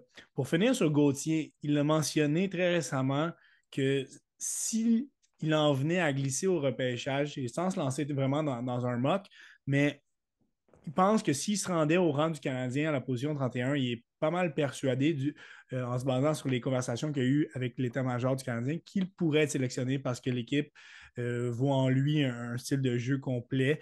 Est-ce que c'est une, selon toi, une, réelle possibilité où on doit mettre euh, une croix là-dessus? Ben, S'il glisse, oui, TVA de sport bien manipulé sa, sa quote pendant l'entrevue pour l'utiliser dans un titre. Ils ont dit si je suis très confiant que les Canadiens ont repêché point. C'est ça utilisé. Si je suis disponible, mais non, ça, ils l'ont pas mis, ça. mais bref, moi, personnellement, je monterais pour aller chercher au repêchage. Fait que c'est sûr que c'est quelque chose que je voudrais. Mais s'il il glisse au 31, puis que le Canadien ne va pas le chercher, pardon. non, c'est clair. Ce, genre de joueur-là, c'est ça qu'ils veulent implanter, l'identité. Fait que je ne comprendrais pas pourquoi ils ne le prendraient pas aussi loin au repêchage, alors que moi, je le vois pas mal plus haut. Est-ce qu'il va. Moi, personnellement, je le vois probablement sortir autour de, 18 à 22. Tu as, Minnesota aussi qui repêche pas loin de ça. Plusieurs équipes qui ont un deuxième, voire un troisième choix. Nashville, Nashville qui C'est intéressant de prendre un Gauthier. Donc, euh, mm. l'option de s'avancer est intéressante, effectivement. Le prochain joueur, bon, c'est un des, un des joueurs que je suis persuadé plusieurs avaient très, très hâte d'entendre l'analyse. On parle ici euh, de David Reinbacher, le défenseur mm. autrichien qui joue en Suède, euh, en Suisse, pardon, euh, que tu classes au 19e rang quand même, plus haut que certains de tes, de tes confrères. Certains, on n'a pas le choix d'en parler, d'en parler un petit peu plus longuement parce que on, y a tellement de projections qu'il l'envoie dans le top 10, et bien que ce soit réalisable, certains s'avancent peut-être à tort ou à travers de dire si le Canadien le repêche, euh, je vais tout casser. rassure, pas, rassure pas les gens, mais dresse un portrait un petit peu plus juste que ce qu'on a nécessairement entendu que ah, c'est le prochain Mo ou que ça, ça serait une catastrophe si, hum. si, on, le prenait. On est quelque part entre les deux, euh, je pense. Là. Ouais. Mais tu sais, ce, joueur-là, c'est dans, dans, la catégorie de quand tu repêches, tes partisans sont vraiment fâchés, mais trois ans plus tard, quand il joue dans ton équipe, Bon, t'es content en fin de compte de l'avoir un peu comme Kaden Goulet. Ça a chialé au 16e rang quand ils l'ont pris parce qu'il y avait encore euh, euh, Reichel, puis il y avait encore euh, Mercer. Mais quand tu l'as dans ton équipe, bah, t'es content. C'est ce genre de joueur-là. Cinquième, c'est tôt en sacrement. Mais, désolé pour le mot, mais c'est vraiment tôt. Mais il faut, faut, se mettre dans, dans la place d'un recruteur qui met sa job, sa table, à chaque repêchage, à chaque année, à chaque fois qu'il sort pour avoir un joueur. Rainbacker, il va jouer dans le show il va avoir un impact sur un top 4, c'est quasiment sûr et certain. En plus, tu un droitier, ça vaut cher. Fait que, tu rentabilises ton pic quand même assez facilement. Es capable de, il va rentrer dans tes bons pics, mettons, dans ton, dans ton pedigree. Versus un gars comme Mishkov ou bien un gars comme Simachev, mettons, que tu sais pas nécessairement si il va atteindre son potentiel, mais s'il va transférer. Fait que, un peu plus de risque. Fait que pour un gars qui met sa job, sa table, je peux comprendre de le prendre dans le top 10 parfaitement. Parce Et la valeur sûre en défense du repêchage. Ouais, c'est vraiment, oui, c'est vraiment la valeur sûre aussi haut dans le repêchage, c'est lui. Moi, je l'ai 19e parce que moi, je n'ai pas ma job, en, ma job en jeu. Puis que je regarde son potentiel, il est intéressant, mais je ne le vois pas élite. Je ne le vois pas sur une première page, je le vois sur un deuxième, peut-être un top 3, mettons, là, vraiment euh, le, premier, le deuxième défenseur droitier, meilleur que lui qui est gaucher sur sa, paire, bref. Mais tu sais, parce qu'il est bon pour, pour bouger à pas, il est bon pour défendre, il, est quand même physique, pas au fond, mais il a une bonne mobilité, il va sortir la POC. C'est exactement ça. Il excelle, il excelle en défensive, puis lors de gérer le positionnement, mais en offensive, il ne crée pas grand-chose. Il a un tir correct sans plus. Fait que, tu sais, c'est intéressant, mais moi, je ne repêche pas Joel Edmondson dans le top 10. Ouais, c'est clair. C'est aussi simple que ça on parle quand même d'un joueur, comme tu as dit, qui va être difficile à affronter, là, 6 pieds 2, euh, plus, de 190 livres. Donc, je pense que ta dernière phrase est, parfaite. Bien qu'il ça peut-être une certaine mobilité que, que n'a pas, mais c'est un joueur qui a un plafond qui est, relativement bas. Donc, euh, Il n'est pas trop loin de son plafond. Peut-être qu'il va le défoncer. Ça, pourrait arriver. Mais c'est ça neuvième joueur qu'on analyse ensemble et c'est le deuxième goaler sur ces, 40 espoirs euh, dont on discutera aujourd'hui. Il s'agit du gardien que tu as classé en 24e position, Trey Augustine. Euh, on a parlé avec, avec Mathieu de Fowler. Maintenant, Augustine, c'était un gardien qui était beaucoup plus en vue. Hein. Je pense que bien que ta tâche n'était pas d'attirer à la couverture des, gardiens pour, euh, pour le TSLH, tu as dû le voir à de nombreuses reprises en regardant l'équipe américaine. Et oui, il a eu des statistiques incroyables. On doit quand même mettre un, petit bémol à cause de la puissance de cette équipe-là, mais reste que c'est un gardien qui a des qualités, euh, qui est très, très athlétique. Donc, euh, parle-nous un petit peu de, celui qui s'est euh, commis déjà pour, pour le, à l'Université Michigan State pour l'année prochaine. Oui. Ce qui est intéressant avec lui, c'est la constance. C'est sûr qu'il y avait un gros club devant lui. Ce n'est pas nécessairement la meilleure défensive, il y avait toute qu'une offensive devant lui. Fait que, tu sais, c'est la constance, c'est le fait de travailler à chaque match, malgré le fait que tu sais que tu vas probablement gagner par un gros pointage. Fait que c'est de tout le temps donner pour offrir des bonnes performances à ton équipe. C'est rare que voler les matchs pendant la saison, parce que ce n'était pas requis. c'est pour ça que je l'avais en dehors de ma première ronde dans les autres, euh, dans mes autres listes, dans le fond, début de saison puis fin de saison, euh, mi-saison. Mais en fin de saison, il a joué au U18 et il a été sensationnel. Il était encore meilleur que ce qu'il était, encore plus donné confiance à son équipe. Il était stable, robotique dans toute sa, sa, sa technicalité. Là. Puis dans la finale, dans la troisième période, c'est là qu'il a été le meilleur des, arrêts alors de, de passe transversale pour permettre à son, permettre à son équipe de, remonter à la pente. C'était vraiment beau à voir. son jeu dans les bons moments. Ah c'est là qu'il m'a prouvé qu'il était capable, puis qu'il avait un peu plus. C'était pas à cause de son équipe nécessairement qu'il a eu une bonne saison. Il a le talent. Fait que peut-être que 24 ou 25, c'est un peu haut, parce que je pense pas qu'il va sortir à ce point-là, mais moi, je fais pas une prédiction de où ils vont sortir. C'est juste moi, le potentiel, je le mets là mais il m'en a montré toute la saison pour que je le mette assez haut pour ça. Puis, tu sais, à chaque fois que je, le plaçais, puis je mettais des espoirs, je disais, ben, je le prends pas. Je le prends pas avant Trey. Je le prends pas avant Trey Augustine. Fait que a fini par monter. Et tu, parles d'espoir que tu ne mets pas devant Trey. Est-ce que tu en toute euh, honnêteté, est-ce que tu as assez vu les autres gardiens pour dire Trey, c'est mon premier gardien?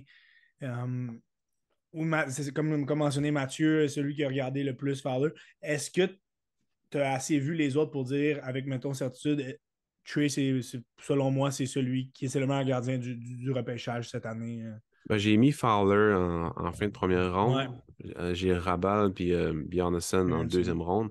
Fait que moi, je te dis que oui, j'ai assez vu ces quatre gardiens-là pour te dire que le meilleur des quatre, à mes yeux de non-expert de gardien de vue, c'est lui. C'est lui qui, qui m'a donné le plus de sentiments de, de, victoire, de calme quand je le regardais jouer. Fowler aussi était vraiment intéressant. Mais Fowler n'a pas joué sur l'échelle internationale. Il a gagné la Coupe Clark dans USHL, mais c'est pas la ligue, la meilleure ligue au monde. Fait que, je me suis gardé une petite gêne et j'ai aimé ça le mettre plus haut, Fowler, parce qu'il est, vraiment le fun à regarder jouer. Mais je, trouve ça bon parce que avec Mathieu, on a parlé un petit peu plus des qualités athlétiques puis de, la, la technicalité du gardien de but. Mais je pense que c'est un aspect non négociable, non, non, non négligeable, pardon, on ne sait pas ce que Fowler donne sur la plus grosse scène internationale. Donc, Augustine, on l'a cette donnée-là. Donc, je trouve ça intéressant qu'on aille rechercher un petit peu plus, qu'on aille gratter un petit peu plus en faveur d'Augustine pour justement un, facteur qui est important, qui est celui de, de, performer dans un environnement qui est hors contexte d'équipe et de très bien faire aussi. Ah, dernier espoir qu'on analyse dans ce, gros épisode de couverture sur le, repêchage. C'est un Suédois que j'ai adoré euh, apprendre à découvrir euh, un petit peu plus vers la fin de l'année. On parle ici de Oscar Fisker Mulgard, que tu as classé 29e sur ton, classement. C'est un joueur qui a évalué en, SHL, c'est un joueur qui a, joué un petit peu plus au niveau junior où il a très bien produit. Un centre quand même de stature intéressante, six pieds, un petit peu frêle à, à, 165 livres, euh, mais c'est un joueur très fiable dans les deux sens de la patinoire. Oui, c'est un Danois. Danois, pardon. Il a, joué en Suède toute la saison. Je me suis fait pogner aussi dans un texte. Euh, c'est un, Danois très intéressant. Le, le, genre de, de, pic que j'aime bien en fin de première ronde, début de deuxième. C'est un gars hyper euh, impliqué dans le jeu, intelligent dans toutes les situations, qui va jouer dans le trafic malgré sa stature puis qu'il va y aller avec un rythme élevé, avec un bon moteur, et non pas avec force. Mais quand même, il est capable quand même de s'imposer à un contre un euh, quand il est à pleine vitesse, si on veut. Pas pas, mettons, quand c'est un jeu arrêté, il faut qu'il renverse l'autre. Ça, c'est rare que ça va arriver. Mais dans National, ou bien en Suède, généralement, tu es capable de quand même pogner un gars qui est assez soft pour le battre, même si tu payes 160 livres, parce que lui ici, il va payer 160 livres. Mais bon, c'est un, un, style qui est très nord-américain, et euh, il y a un nom vraiment nice aussi. Hein. Ouais, ça, compte, ça compte. ça, compte. c'est le numéro un. C'est comme Will Vote. Là. Il va sortir en septième ronde, mais il va jouer dans le show. Euh, mais c'est ça. C'est un gars que j'ai connu, que j'ai regardé toute la saison, puis que sans vraiment l'apprécier à sa juste valeur, si on veut, puis j'ai vraiment pesé sur l'accélérateur en fin de saison. Puis c'est là que j'ai commencé un peu plus à l'aimer. J'ai redonné des matchs de son début de saison pour vraiment euh, voir la saveur de, sa, progression. Puis tu sais, c'est un excellent joueur de hockey. Puis euh, je pense vraiment qu'il va jouer dans le show par son intelligence, son implication. Peut-être pas le, gars le plus euh, offensif, mais près du filet, il est très dangereux. et on voit que c'est un joueur qui peut produire justement au niveau junior par rapport à, lorsqu'il était avec son équipe en SHL, où il y a une production un petit peu plus modeste, mais où il faisait du bon travail défensif. Exact. Tu dis que tu as regardé des matchs euh, un petit peu plus en début de saison par rapport à la fin de saison. C'est une progression qui est euh, plus au niveau défensif, au niveau offensif. Qu'est-ce qui c'est quoi son, son, atout premier euh, à, à Mulgard, selon toi? C'est la façon qu'il a de traiter l'information, puis de, de, faire le, bon agissement avec la rondelle ou sans la rondelle. Il est sécuritaire. Puis tu sais qu'il va neutraliser l'ennemi ou qu'il va juste créer des choses offensivement. C'est vraiment ça. Il sait quoi faire. C'est vraiment ça son atout principal. Puis quoi demander de mieux, encore une fois, l'aspect défensif, est très important à mes yeux, surtout à cet âge-là, surtout que c'est ça que tu, le projettes dans le de hockey, puis il maîtrise déjà, puis en plus, il y a une bonne intensité. C'est essentiel pour euh, afin qu'une équipe euh, gagne au plus haut niveau. On vient de traiter sur 40 espoirs qui seront repêchés quelque part entre la, la majorité en première ronde, les, certains vont glisser jusqu'en deuxième ronde. Euh, peut-être euh, Oui, sûrement au-delà. Les gardiens de but, probablement deux, troisième. Oui. Euh, pour conclure justement sur le plus gros épisode de l'histoire du temps d'arrêt, tu as parlé d'un petit peu toute l'année. Vous avez fait un travail colossal, tout le monde, mais de ton point de vue personnel, tu as, eu la chance quand même de faire certaines interventions dans certains médias par rapport à l'année passée où tu as fait quand même la couverture en live du repêchage euh, à hmm. BPN et où vous avez vécu la, deuxième ronde au Centre Bell, quel est ton niveau d'excitation par rapport à ce repêchage-là? Parce qu'on parle quand même d'un repêchage où il y a des joueurs qu'on attendait depuis très, très longtemps. Euh, est-ce qu'on peut s'attendre vraiment à une grosse cuvée? Euh, donc, premièrement, d'un point de vue un petit peu plus personnel et pour l'ensemble de la chose. Ben, je m'attends à, une bonne séance au repêchage. Euh, je suis assez content du travail du TSLH Espoir depuis 2021, depuis même 2020, depuis qu'on a commencé le, podcast euh, en mai ou en juillet, je ne me rappelle plus. C'était une bonne, euh, un bon parcours. Euh, ouais, une grosse run. La dernière année, ça a été un bon marathon avec les enfants et tout. Ça a été vraiment occupé comme saison. J'en ai pas. J'en ai pas fait autant que j'aurais voulu, même si j'ai 2085 visionnements. J'aurais pu en faire pas mal plus, mais écoute, la vie étant ce qu'elle est. Il n'y a pas 72 heures en une journée, malheureusement, mais je suis vraiment fier de l'équipe, de la plateforme, euh, tout le monde, même ceux qui ne sont pas dans le TSLH Espoir. Euh, je pense qu'on a mis euh, beaucoup d'efforts là-dedans. De plus en plus, on va être dans les arénas. on est de plus en plus, on est reconnu, on est cité. Fait que c'est le fun pour ouais, le hockey francophone. Parce qu'au niveau francophone, il n'y avait rien. Là, c'est le fun, il y a le podcast La Relève, mais niveau site Internet, production de nouvelles, création de contenu et pas juste clickbait et juste reprendre les nouvelles d'ailleurs. C'est important de reprendre les nouvelles d'ailleurs. Ça, c'est vraiment, c'est correct, ça. Les blogs servent à ça. Mais de création de contenu euh, unique en, dans la francophonie. Je pense que c'est important d'en parler. Puis c'est exactement ça qu'on fait. Je suis vraiment fier du travail d'équipe qu'on a fait. Le guide va sortir. Exactement, j'allais en glisser. Euh, jeudi, jeudi euh, le 22. Je, le finis ce soir et demain. c'est moi qui fais le montage, je prends les cours, j'en écris des cours dedans, des citations, puis je prends le saut des autres aussi, puis je le monte dans quelque chose de quand même correct avec Microsoft Word. Puis euh, c'est moi qui le fais, ça. Fait que je vais finir ça à soir après notre podcast et euh, demain. J'ai vraiment hâte de partager ça avec les autres, avec euh, le public, ceux qui sont passionnés, parce que c'est vraiment pour ça qu'on fait ça. On ne fait pas ça pour avoir raison en cinq ans. On ne fait pas ça pour flasher puis dire je l'avais dit.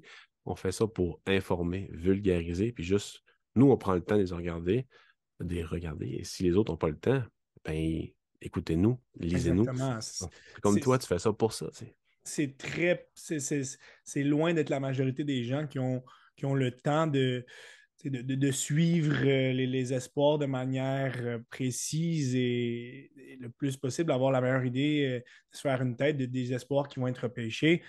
De mon côté, je suis énormément le, travail que vous faites, lis chacun des, rapports, regarde les visionnements. Donc, c'est comme ça un petit peu que, que je suis en, les espoirs. Et en vue du repêchage qui est, mercredi le 28, donc les gens ont, des outils euh, disponibles pour eux. Tu viens de parler du guide lorsque les, peut-être un petit peu moins, pour la première ronde aussi, mais pour la première ronde et les, les, autres rondes de 2 à 7, lorsqu'un joueur est sélectionné, ça va être un, outil euh, essentiel, j'ose le dire, mmh euh, pour apprendre à connaître rapidement un joueur, euh, ton équipe viendra pêcher un joueur, on va en apprendre un petit peu, on va regarder le guide du TSLH et on a justement quelques quotes intéressantes euh, de la part de, nos analystes. On a aussi le mock draft qui a été, qui a été fait euh, version War Room, qui a été fait par le, TSLH. Donc, pour avoir cette grosse liste dont on parlait en début d'épisode commune aussi, vous avez fait un épisode, toi et Mathieu, de mock draft. Et finalement, cet épisode d'analyse des, 40, de 40 espoirs euh, euh, en vue du repêchage. Donc, plusieurs, euh, plusieurs outils que, qu'on vous offre, premièrement de mon côté avec, avec le temps d'arrêt en collaboration avec, avec le TSLH Espoir. Donc, plusieurs outils. je suis très heureux aussi de m'être associé avec, oui, on est, pour cette. On est bien content aussi. Mais ben oui, puis ça fait vraiment du, contenu de, qualité pour, euh, pour les gens. Donc, plusieurs plateformes. Je pense que le, plus on en parle, le, mieux c'est. Puis, on, a fait apprendre euh, le, plus possible aux gens. Donc, je remercie euh, en mon nom justement ta présence pour, pour cet épisode spécial. celle aussi de Simon Servant, de Mathieu Paradis et de Seb Gagné. Donc, près de trois heures d'analyse sur les espoirs. Très heureux du, du résultat que ça vous donne. Et j'espère que vous en aurez appris euh, plus en vue du repêchage 2023 de la Ligue nationale. Donc, Pascal, je te remercie beaucoup. C'était, c'est ce qui clôt un épisode très, très spécial. encore une fois, très, très apprécié ta présence. toujours, toujours très concis, une très bonne analyse. Donc, merci beaucoup. Ça fut vraiment super. Je te remercie beaucoup de l'invitation. On refait ça. À nos auditeurs, je vous dis merci et on se dit à un prochain épisode du temps d'arrêt.